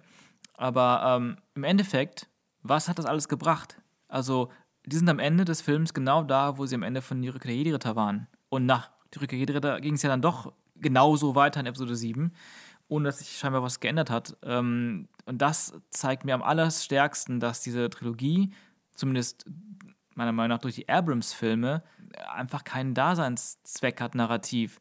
Und nichts außer Wiederholungen sind. Also alles, was ich auch positiv gerade bewerte, und fast alles, ähm, Babo Frick ist was Neues, aber das meiste, was wir halt positiv ähm, fanden im Film, ist deswegen positiv oder schön oder gut und emotional gewesen, weil es Wiederholungen waren von alten Dingen, weil es auf die alten Dinge angespielt hat oder wieder benutzt hat. Und ja, das hat das irgendwie ganz, vielleicht ganz gut gemacht und das funktioniert bei vielen Leuten bestimmt auch sehr gut. Aber im Endeffekt, ich, ich finde das einfach, also ich finde es einfach, ähm, wo ist der Sinn? Lukas hat mit jedem einzelnen Film eine neue Geschichte erzählt. Man könnte kritisieren, dass die Rückkehr der Jedi-Ritter vielleicht noch am ähnlichsten ist zu einem anderen Film, als zu seinem ersten Film, hat es mit dem Ende aber dann wieder rausgerissen, und zwar enorm rausgerissen. Aber er hat immer was Neues erzählt und das Ganze dadurch eben erweitert. Die Figuren, die Welt, die Gesamtgeschichte wurde erweitert von Lukas. Und jetzt kommt man, hat man drei Filme und zwei davon leben super stark nur davon, dass man sich auf Altes rückbesinnt und wieder aufleben lässt.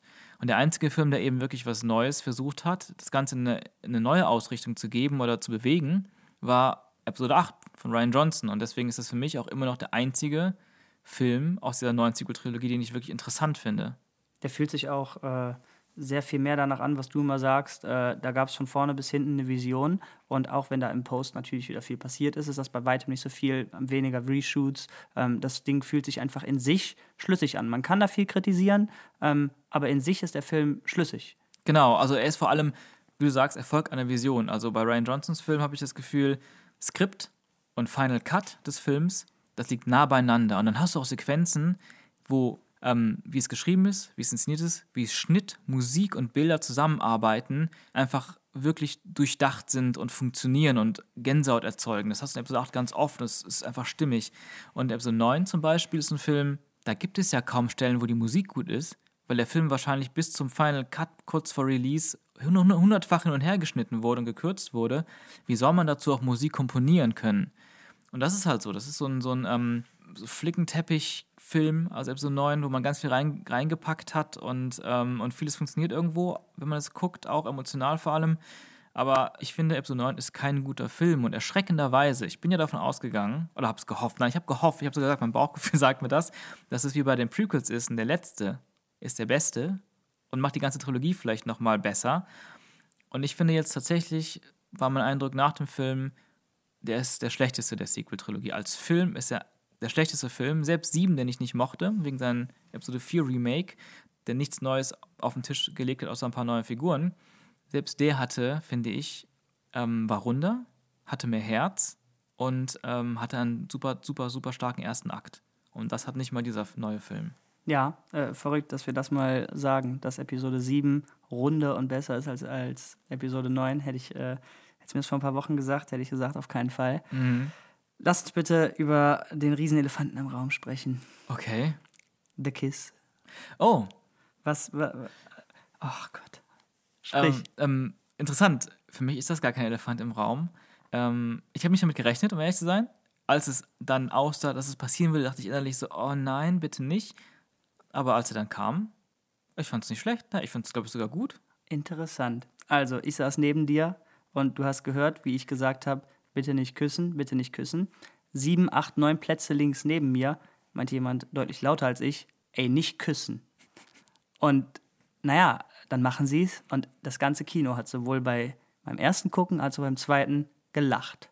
Und das war kein Humorlachen, das war ein Alter, wie lächerlich ist das denn Lachen. Mhm. Ähm, ich kann es absolut nicht nachvollziehen und finde es so unglaublich cheesy. Und das, was danach passiert, zieht es noch so viel weiter in den Käse hinein. Mhm. Ich weiß, die, doch, die Reihenfolge war, doch, doch, die Reihenfolge war, danach ist Ray tot. Nach, nee, gar nicht. Ray ist tot, er holt sie wieder, sie küssen sich und dann ist Kylo tot. Aber er fällt halt um und da habe ich zu dir gesagt, sind wir jetzt bei Romeo und Julia oder was? Mhm. Ähm, und dann ist er halt nicht. Denn im Grunde könnte man ja sagen, ja gut, Ray kann das auch, machen wir nochmal. Und dann ist sie wieder weg. Und dann macht er nochmal. also was tun sie? Ja, der muss jetzt sofort zu Force gehen. Ray war einfach nur tot mhm. und er geht aber direkt zur Force. Ja, das hat mir auch nicht gefallen, vor allem, weil eigentlich ist dieses, das ist wieder diese Sache, man hat irgendwas etabliert in alten Filmen, es muss, wird inflationär benutzt, einfach von Abrams. Wie man zu einem Jedi-Geist wird, das ist halt eine Sache, die haben bis jetzt nur Qui-Gon Jinn teilweise geschafft und komplett erst Obi-Wan und Yoda und dann Anakin. Zumindest so, dass wir es gesehen haben. Genau, und in, in der, eigentlich in der Lore und den Skripten auch, dass okay. etwas, was gelernt werden muss. Qui-Gon war der Erste, der es herausgefunden hat und gibt das Wissen an Obi-Wan genau. weiter. Leia kann es ja vielleicht noch von Luke irgendwie gelernt haben, ohne dass wir es mitbekommen haben. Da sind ja 30 Jahre passiert. Wobei das auch weit hergeholt ist jetzt, weil sie wurde ja nicht völlig aus, ausgebildet und der Gedanke des Verschwindens ist auch nicht eigentlich nur, es ist nicht dieses, ähm, also in der geschnittenen Szene von, von Episode 3, wo Qui-Gon ja wirklich auftaucht und mit Yoda spricht, erklärt er ihm auch, wie er, er ähm, das geschafft hat. Und das finde ich eigentlich so geil und so traurig, dass sie das rausgeschnitten haben, ähm, weil Episode 3, da geht es ja ganz viel darum, der Schlüssel, den Tod zu überlisten. Das Warte mal kurz. Ist, haben die gedreht, wie Liam Neeson und Yoda reden? Äh, nur Audio. Okay. Die Szene ist die Szene, wo die am Ende auf diesem Asteroiden, auf der Asteroidenbasis sind, wo auch die Kinder geboren werden, Luke und Leia. Und dann siehst du Yoda meditieren, dann kommt Bail Organa rein und Obi-Wan ist eingetroffen. Und Yoda wacht dann so auf, dreht sich um und, und nickt dann so. Und dann geht die Story weiter. Davor, diese Szene, wo er meditiert, ist er in Kontakt mit Qui-Gon, der als Stimme mit ihm spricht.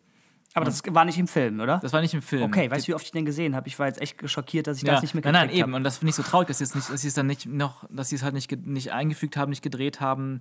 Ben Bird hat auch mal gesagt, dass die halt auch nie diese Aufnahmen gemacht haben. Egal, auf jeden Fall. Episode 3, da geht es ja sehr viel darum, den Tod zu überlisten.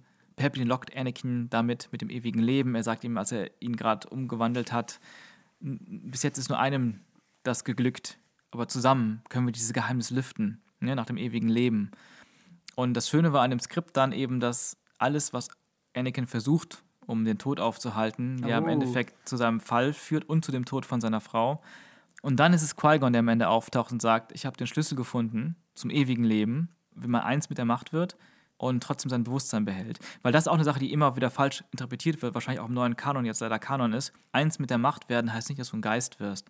Eins mit der Macht werden ist einfach nur die Philosophie, dass du, wenn du stirbst, dich mit der Macht vereinst. Und, und aber sein Bewusstsein dabei zu behalten, bedeutet, dass du dann eben immer noch diese, diese Person bist, obwohl du eins mit der Macht bist. Und wie hat es der Schlüssel dazu ist eben ähm, Selbstlosigkeit, die komplette Au Aufopferung und ähm, Hingabe und, und Mitgefühl.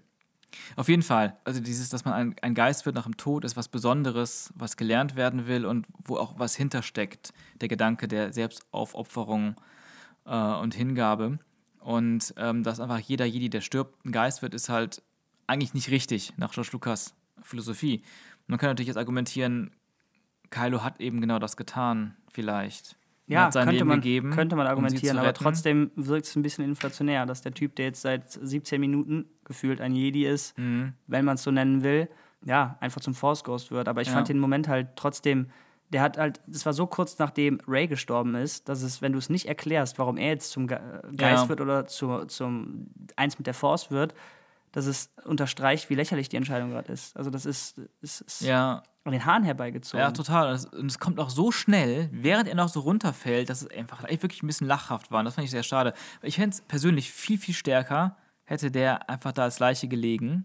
Natürlich, ich glaube, vielleicht hat dann irgendjemand gedacht, weil ich kann mir auch vorstellen, dass dieses Verschwinden auch parallel mit Leia, dass es auch so eine Sache ist, in der Post hat man wieder ein bisschen gebastelt.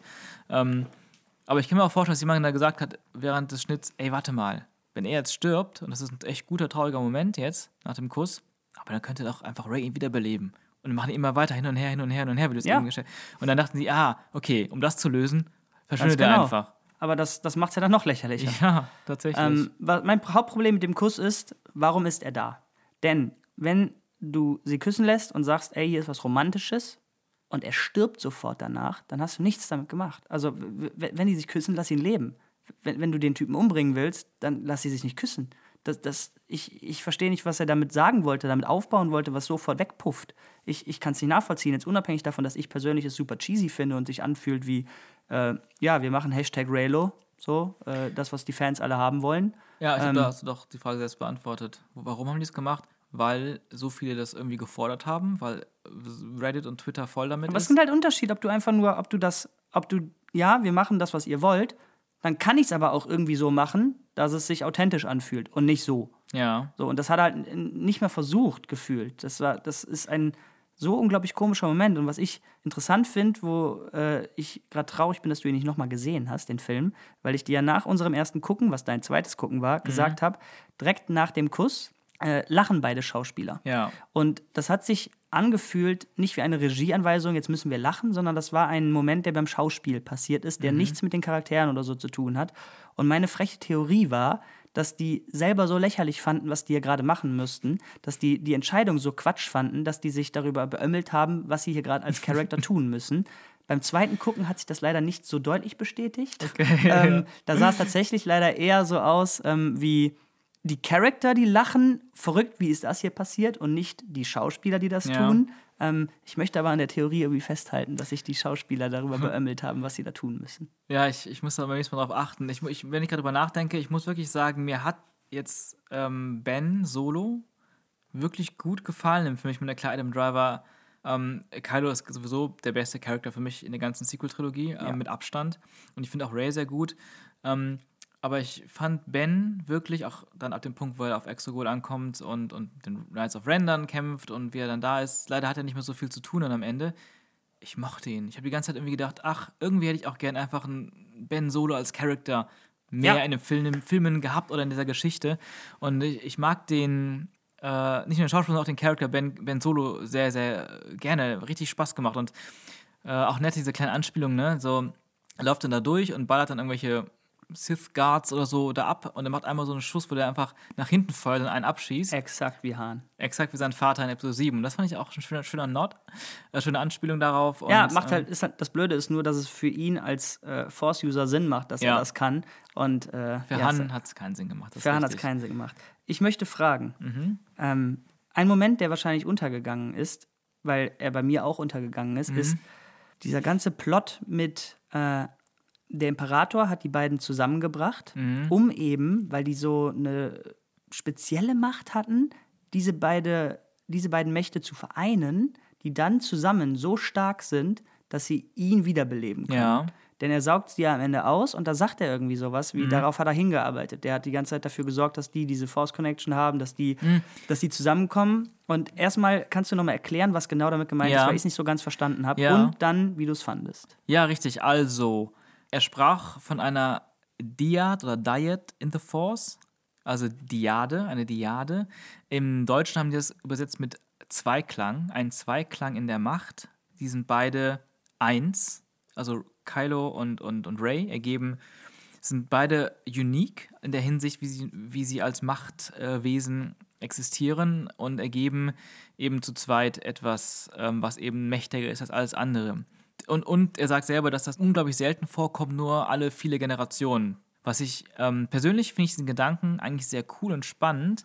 Ähm, und auch das würde für mich viel mehr rückwirkend erklären, warum sie so mächtig ist. Dass sie jetzt eine Tochter von Palpatine ist, ist eigentlich völlig irre irrelevant für mich, was ihre Machtnutzung Ja, angeht. weil Macht halt noch nie vererbt wurde. Genau, aber diese Sache ist halt wie so eine Anomalie in der Macht, ähm, die beide betrifft und beide auch irgendwie mehr connected als alles andere.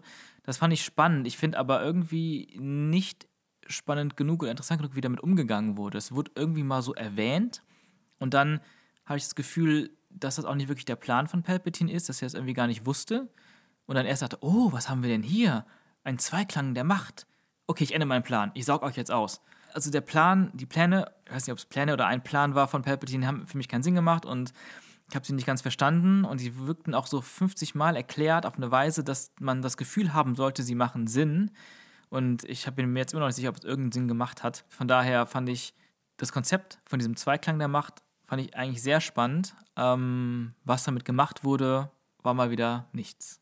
Fällt mir schwer, das irgendwie zu bewerten, weil ich das beim ersten Gucken ja nicht mal mitbekommen habe, was für mich schon heißt, ja, dann habt das echt nicht gut genug erzählt. Denn klar, Englisch hin oder her, man, da geht vielleicht 10, 20 Prozent flöten. Ne, mit den, denn jetzt nicht nur, weil man, äh, also ich würde sagen, mein Englisch ist gut genug dafür, Ja. aber wie du eben schon mal angedeutet hattest, wenn du Originalstimmen hast von der Performance, sind die immer sehr viel sanfter, sage ich mal, oder sehr viel verwobener mit dem Rest des Sounds. Wenn du eine Ja. Synchronisation hast, liegt die sehr, sehr deutlich darüber. Das komisch ist eigentlich, weil alle Synchrospuren werden ja dann zurück weiß. nach Amerika geschickt und die mischen das ja dann auch Ja. nochmal ab. Und äh, die ganzen Filme werden ja sowieso nachvertont. Also die, äh, Mhm. die, die Schauspieler, auch die Originalstimmen, sprechen sich selber danach noch einmal ein und können dann nochmal die Performance, was ihre reine Stimme angeht, nochmal ganz, ganz fein tunen.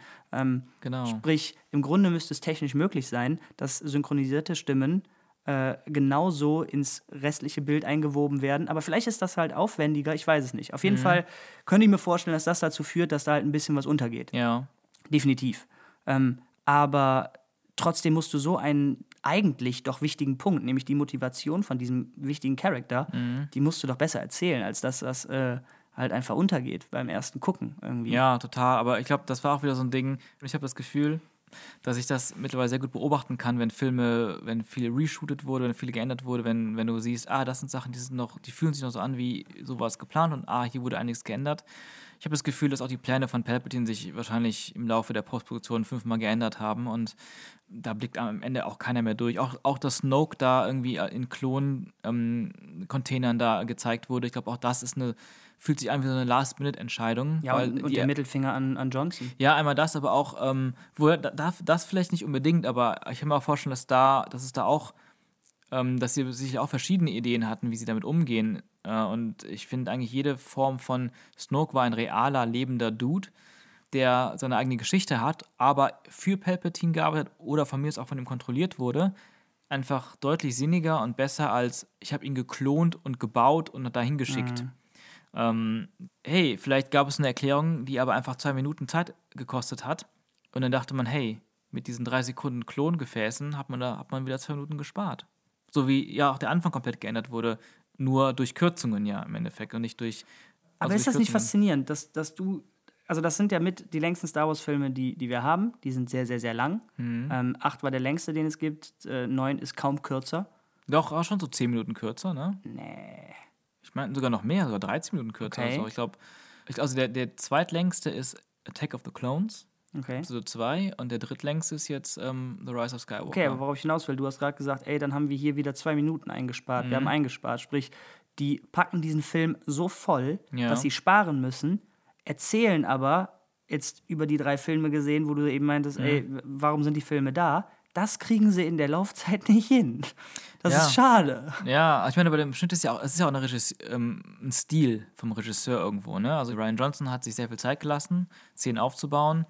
Ähm, Abrams ist generell dafür bekannt, dass er sehr, sehr schnell seine Filme aufbaut. Das Pacing ist sehr schnell. Meistens gehen da ja viele tiefergehende Sachen verloren, einfach im Schnitt, die vielleicht schon vorhanden waren. Also ich bin sicher, dass Episode 7 auch viel mehr Tiefe hatte und, und Background Story und Worldbuilding, ähm, was aber geschnitten wurde, weil Abrams selber in Interviews sagt, der Zuschauer möchte das alles nicht haben. Der Zuschauer möchte nicht das Gefühl haben, er versteht irgendwas nicht. Er möchte es so einfach wie möglich haben.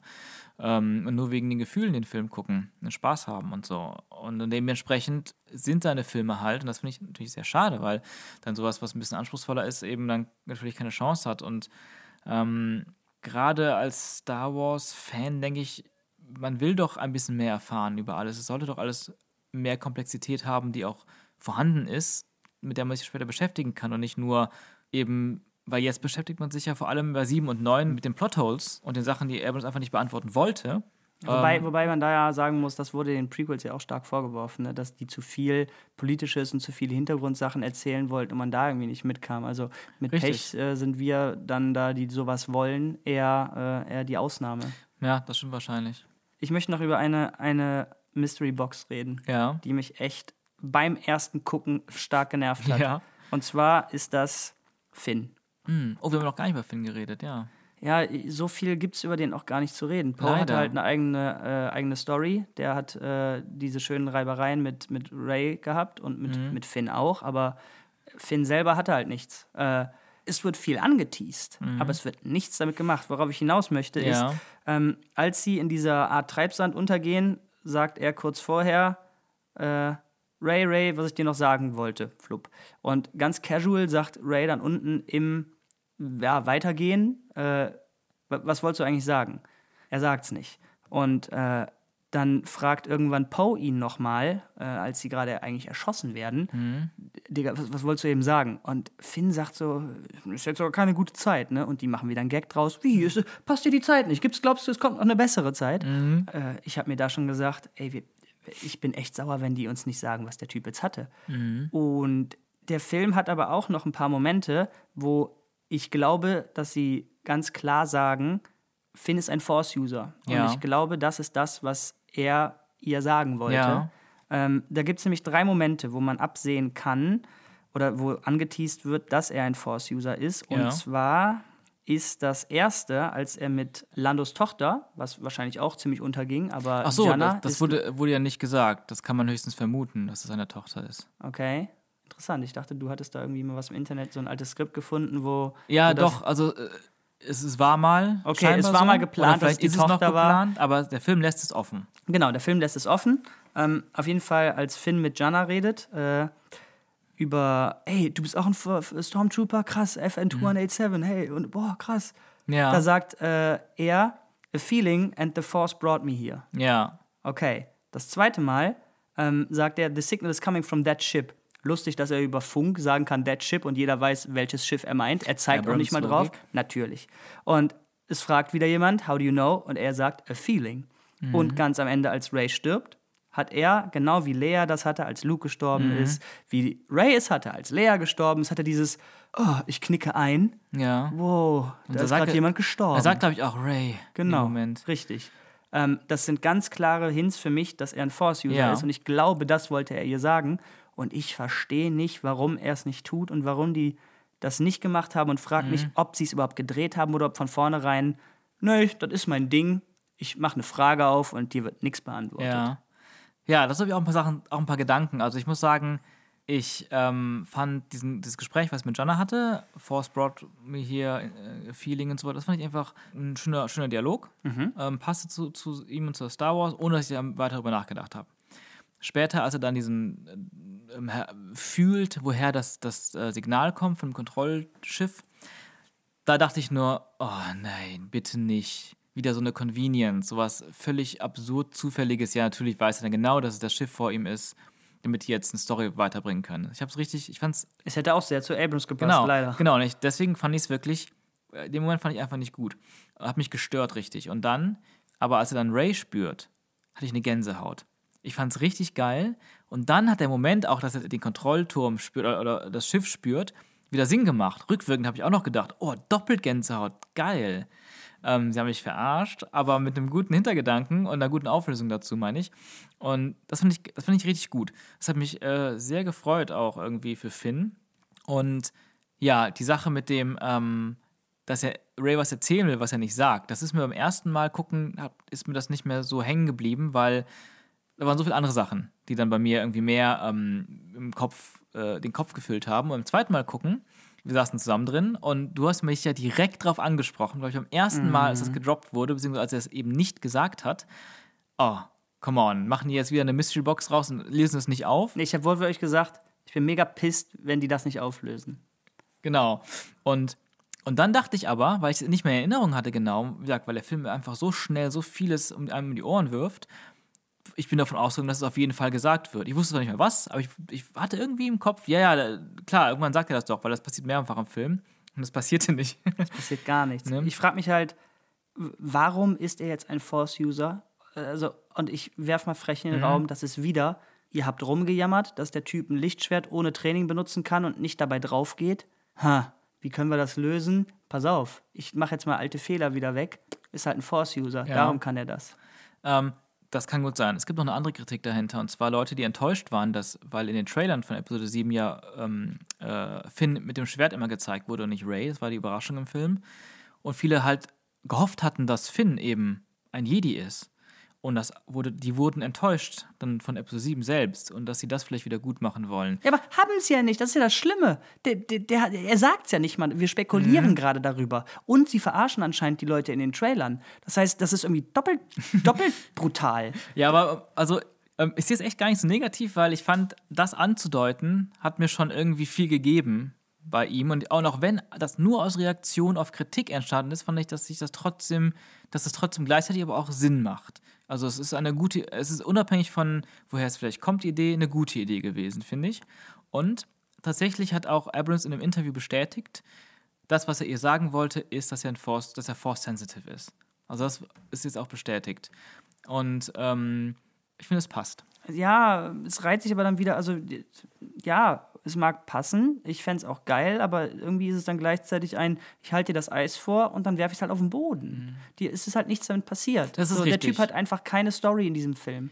Leider. Und da, da, da hätte eine sein können. Mhm. Und wa warum, warum kann er es Ray denn nicht sagen? Warum ist das denn so ein großes Ding, dass er es verschieben muss immer und Das ist eine richtige, das ist eine berechtigte Kritik. Was denkst du eigentlich? Wie hältst was hältst du von der Idee? Äh, wiederum Spinnerei.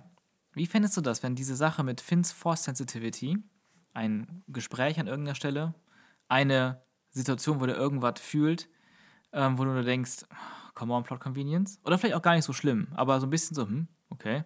Und, am, und dann gegen Ende des Films, oh mein Gott, er spürt es. Er sp Holy shit, Force Sensitive? Und das in Episode 8. ja, gerne. Und so endet der Film. Und so kommt und so leitet Finn durch seine Macht, weil er Ray spürt, die Leute aus der Höhle raus. Ja, alles, äh, alles, was die Filme irgendwie zusammenbringt, nehme ich gerne mit Kusshand. ähm, Aber ich meine, da hätte man auch innerhalb von Episode 8 schon gesagt, gut, dass er gerettet wurde von Rose, weil er rettet am Ende die anderen. Und er ist bedeutsamer Oh, oh. als alles, was man bis jetzt hatte von ihm. Und man hätte eine ganze Episode 9, um sich damit auseinanderzusetzen, was man damit macht. es hätte zwar nichts daran geändert, dass ich immer noch finde, dass die Entscheidung von Rose absoluter Quatsch ist, weil sie an dem Moment nicht weiß, dass er es im Endeffekt dann doch nochmal rettet. Ja. Aber es hätte hinten raus ein schöneres Gefühl erzeugt. Ja, es wäre, wäre schöner gewesen. Ja. Wie fandst du den Epilog? Der Epilog. Ja, die letzte Szene. Für das, was jetzt alles erzählt wurde und wie die Story aufgebaut wurde, hat der Epilog mir sehr gut gefallen. Das war auch einer von diesen wenigen Szenen im Film, wo ich das Gefühl hatte, Skript, Final Cut, das ist das Gleiche. Da hat Timing gestimmt, da hat die Musik genau, Punkt auf Punkt genau gestimmt. Ähm, ich fand diesen Moment, wo sie diesen, diesen Schild nimmt und dann runterrutscht in diesen Sand, kleine Anspielung auf Episode, 1, äh, Episode 7, wo sie das auch macht. Ähm, wurde auch die Musik von ihr im Theme wiederholt, wurde richtig, richtig schön, richtig nett so. Ich finde nicht nur, dass das ein kleiner Hint war, sondern ein sehr, sehr, sehr großer. Ja. Und ich finde daran sogar noch besser, dass sie nicht einfach nur äh, ja, das wiederholt haben, Mhm. sondern Ray hat das, oder Daisy Ridley hat das in meinen Augen so gespielt, dass sie gerade bewusst, also sie kann da ja runterlaufen, Mhm. sie kann da runterspringen, die, die, ist, die ist jetzt ein richtig krasser Jedi, Ja. aber sie entscheidet sich selber aus Nostalgie. Das war kein Service für uns, sondern der Charakter selber findet es gerade schön, oh, das ist ein Wüstenplanet, aus einem sehr ähnlichen komme ich her, ähm, ja, oh, das mache ich jetzt gerne, um mich Mhm. Ja, daran zu ja, erinnern, wie stimmt. mal unbeschwerte Zeiten waren Ja. oder zumindest andere Zeiten, was auch immer da in ihrem Kopf vorging, aber das war ein, eine Charakterentscheidung, Mhm. Ja, das war nicht ja, für uns und das genau. fand ich schön. Genau, da stimme ich dir absolut zu. Und deswegen war es so schön. Und ähm, ja, wie sich diesen Ort anguckt, fand ich sehr schön. Und ich habe eigentlich auch schon bei sieben immer gedacht, ich fände es viel schöner, wenn diese Nostalgie oder diese Wiederholung von bekannten Visuellem auch, weil man hat ja haufenweise Designs auch einfach übernommen aus den alten Filmen für neue Sachen, ähm, dass das eben nicht durch wir wiederholen Designs passiert, sondern wir sind wirklich mal an einem alten Ort oder an einem, an einem neuen Ort finden wir was Altes, wie diese abgestürzten Raumschiffe auf Jakku. Und dadurch entsteht eine Nostalgie für, die, für diese vergangene Zeit. Aber alle anderen Sachen sind viel stärker neu designt. Und so wie am Ende sie diese Lars-Farm sich anguckt, das wären so Momente gewesen, ab und zu mal kommt man auch zu einem alten Ort und sieht sowas. Und das finde ich, find ich viel schöner als, ach, die haben immer dieselben Raumschiffe. Und dieselben Orte, die andere Planetennamen haben, aber trotzdem immer eine Wüste oder ein Wald sind. Ähm, das fand ich sehr schön und ähm, ich fand auch das mit dem Namen wirklich gut. Irgendwie hat es gepasst. Ich weiß nicht, vielleicht, wenn, wenn die Geschichte eine andere Geschichte wäre, vielleicht nicht, aber ich fand, als Abschluss hat das gepasst, mit, dass sie den Namen Skywalker annimmt. Und auch, dass sie das nicht einfach so droppt, sondern dass sie auch irgendwie nochmal zu Luke und Leia schaut, bevor sie das macht. Ja, ich stimme vollkommen zu. Für mich hat auch die komplette Sequenz funktioniert. Aber rein dieser Moment, wer bist du eigentlich? Oder ich habe lange keinen mehr wie dich hier gesehen. Das hat für mich schon so geklungen wie lange niemanden mehr mit so einem Schwert hier gesehen. Oder was du da gerade gemacht hast. Sondern, also sie hat klar, glaube ich, gesagt, jemanden wie dich. Und nicht jemanden hier an dieser Farm. Oh, das habe ich gar nicht so verstanden. Ich habe immer gedacht, generell, hier war lang keiner mehr. Okay. Wer bist du denn? Wie dem auch sei. Es war schon, als die Frau da stand, war mir klar, ah, ja, okay, jetzt wird das gespielt. Ich weiß nicht, äh, wie man es anders machen kann, dass es wie eine Überraschung kommt oder dass, es der, dass der Moment eigentlich sogar schöner ist, wenn es keine Überraschung ist. Also es war halt sofort klar, dass sie jetzt irgendwo hinguckt und dann sagt, ich bin Ray Skywalker. So, weil ja auch im, im, in der Szene zuvor äh, auf, dem, äh, auf dem Wüstenplanet fragt ein kleines Kind nach, ey, wie heißt Setup du? Oh, äh, gib mir bitte deinen ganzen Namen und sie, ich habe keinen, ich brauche auch keinen. Ähm, irgendwie finde ich, wenn der Moment schneller kommt, fände ich es persönlich, glaube ich, besser, aber das ist halt was sehr Subjektives. Ja. Denn das ist ein, ja, okay, ich mache jetzt diesen schönen Moment mit dir, ich gucke jetzt diese Force Ghosts an, aber ich weiß ja, was du jetzt sagen wirst. Ja. Und dadurch wird irgendwie der Moment, wenn sie es sagt, geschmälert, für Ja. mich persönlich, als wenn sie es jetzt einfach schnell sagt. Ich weiß, was du meinst. Ähm, aber trotzdem war der Moment wunderbar Mhm. und vor allem, als sie halt ihr eigenes Schwert auspackt, äh, einfach ein sehr schöner Mechanismus, dass Ja. da ein Rädchen gedreht wird, Ja, sehr, sehr wobei geil. ich mir das sehr, sehr unvorteilhaft im Kampf vorstelle. Lass mal mal weg, ist ein cooler, Mhm. äh, cooles, cooles Design und auch wie dann so ganz kleine Details äh, an dem Schwert hochgehen, wenn das Laser, der Laser rauskommt. Da Mhm. waren so kleine ähm, Metallrauten, sag ich mal, die Mhm. hochgehen. Das sah einfach wunderschön aus. Aber ich verstehe trotzdem nicht, wieso sie ihren Stab zerschnitten hat zu einem relativ kurzen, einhändigen Schwert. Warum die nicht ein Darth Maul Saber gemacht hat. Ey, das wäre, das wäre, hätte ich, ich hätte es auch gemacht, ich hätte es auch gefeiert, ähm, wenn sie dasselbe, dasselbe Design von einem Schwert, aber als doppelseitige Klinge hat.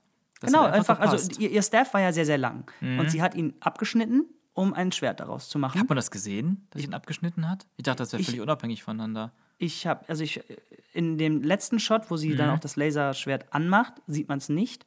Ich habe eigentlich mir vorgenommen, ganz stark darauf zu achten Ja. in meinem zweiten Gucken und habe genau den, zweiten, den ersten Shot davon, wo sie es einfach nur in der Hand hat und quasi aus ihrem eigenen Blickwinkel gefilmt wird, habe ich es verkackt, nochmal drauf zu achten, ob unten abgeschnitten ist oder nicht, weil ich Ja. einfach den Moment toll fand. Ich war wieder drin.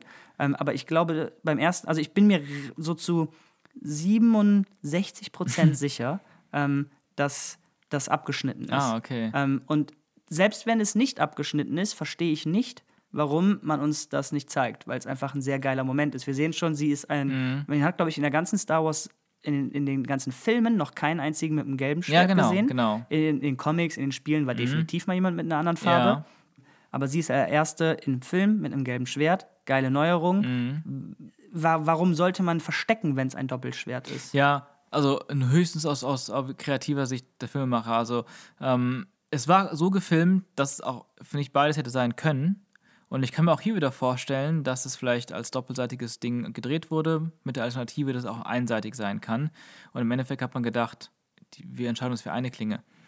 Mal gucken, was dann Behind-the-Scenes-Bilder Ja, aber so wie sie es gehalten hat, sie hat es sehr weit oben gehalten. Ne? Und ein Doppelschwert würdest du halt eher in der Mitte halten. stimmt. Zumindest sehr viel mittellastiger. Ja. Und dann wäre dieser Mechanismus mit dem Rädchen auch eigentlich Stimmt. im Kampf kein Problem. Nee. Ne? Ja, ja, Denn jetzt hältst du das halt so, dass dein Daumen die ganze Zeit an diesem Rad ist. Ja. So. Äh, und das führt zu Problemen. Mit einem doppelseitigen Schwert würde das nicht zu einem Problem führen. Und es würde aus Charakter-Sicht halt absolut Sinn machen, Ja. ähm, weil sie halt gewohnt ist, mit einem Stab zu kämpfen. Klar, ein Lichtschwert sollte sich zumindest so bewegen, dass die Klinge nichts mehr wiegt. Ähm, aber das ist ja einfach Star Wars. Also die Dinger. Ja. werden ja immer so geführt, als wenn da Gewicht dran Ja, das hängt. stimmt. So. Zumindest ein bisschen, ähm, ja. Darum ist sie mit, einem- mit einer zweiseitigen Klinge eigentlich sehr trainiert. Eben. Und ich wünsche, ich hätte mir auch im Vorfeld dazu neu gewünscht, dass sie im Laufe des Films auch mit einem dopp- doppelseitigen Schwert kämpft. Es wird ja sogar angeteased. Ähm, ja, in der- in der Vision, Genau, in der genau, Vision genau. hat sie sogar ein sehr abgespacedes doppelseitiges Schwert, was sich einklappen lässt zu Mhm. so einer, ja, zu so einer Heugabel, sag ich mal. So, Ja. so, eine, so eine kleine Fleischgabel. Parallelklinge, ja. Ähm, ich bin sehr gespannt, was uns das Artbook noch verraten wird. Art of, The Art of Star Wars, die Bücher kommen ja immer raus, wenn die Filme rauskommen. Du meinst die Blu-Rays. Nein, nein, The Art of Star Wars ist ein Buch für die ganzen Concept Arts, Zeichnungen. Das ist jetzt schon draußen. Bei jeder Film hat diese Bücher bekommen ähm, zum Filmstart. Deswegen haben sie zum Beispiel, wir haben uns ja das Artbook zu Episode 8 letztens angeguckt und am Anfang des Buches waren dann trotzdem noch die ganzen Designs für den Tod von Han Solo, weil hätten die das jetzt im ersten Episode 7 Buch schon rausgebracht und die Dinger sind ja schon ein paar Wochen vorher fertig im Print, bevor der Film rauskommt, dann hätte das halt leaken können. Deswegen haben sie das in Episode 8 Buch erst reingepackt. Das Artbook sollte eigentlich am 19. oder am 20. rauskommen. Das wurde jetzt um vier Monate verschoben Das ist kein ganz, gutes Zeichen. ganz kurzfristig.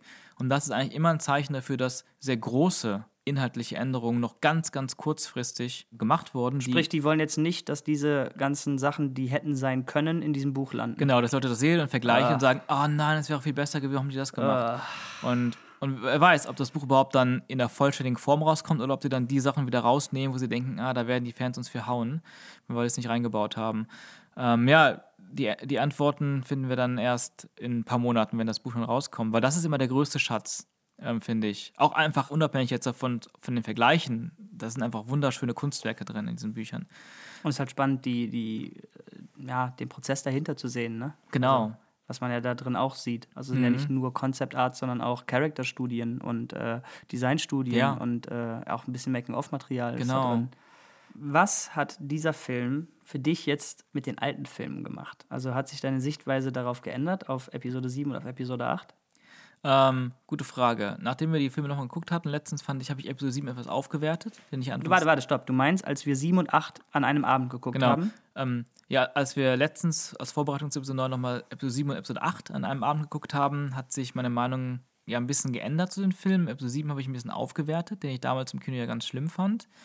Ähm, auch im Hinblick darauf, dass ich sehr viel, glaube ich, reingelegt habe in die, in viele Dialoge, in, in dem Gedanken, worauf das hinauslaufen könnte, Episode 9.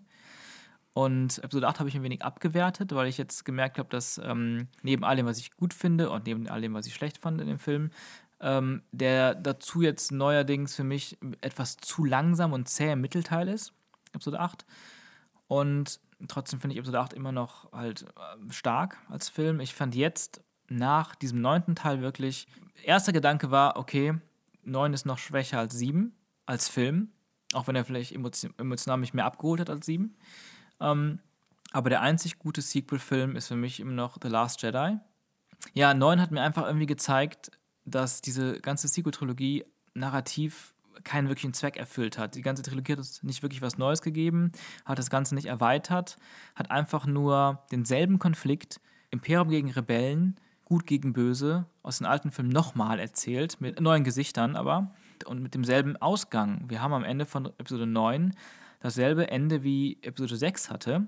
Und da hatte ich einfach dieses Gefühl, als man am Ende auf mehreren Planeten noch ein bisschen sieht, was da los ist im Universum, wir wieder Endor sehen, wo die Ewoks feiern, denselben Sieg wie vor 30 Jahren, dachte ich erst recht, wow, damit zeigen sie uns ja wirklich, wie unnötig das war, das Ganze zu erzählen. Und gleichzeitig auch, dadurch, dass sie von diesen drei Planeten in, der, in einer galaxieweiten Montage des Sieges sehen wir Jakku als einzigen Planeten der Sequel-Trilogie, dann Endor nochmal, der nie vorkam jetzt, und Bespin nochmal, der auch nie vorkam. Und du merkst daran auch einfach, ja, drei Filme Sequel-Trilogie und keine wirklich interessante Welt, die man am Ende nochmal zeigen kann.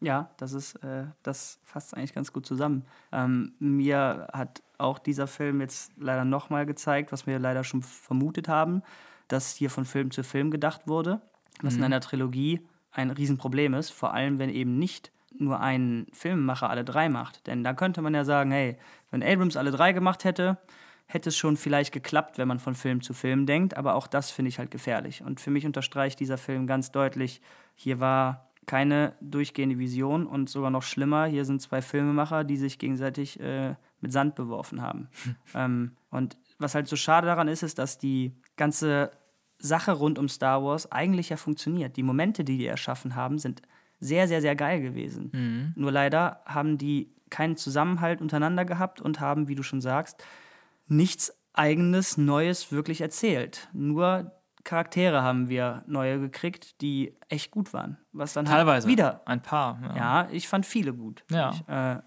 das ist das ist einfach schade. Und was ich richtig, richtig schade finde, ist, dass ich jetzt eigentlich keinen Bock mehr auf Star Wars habe.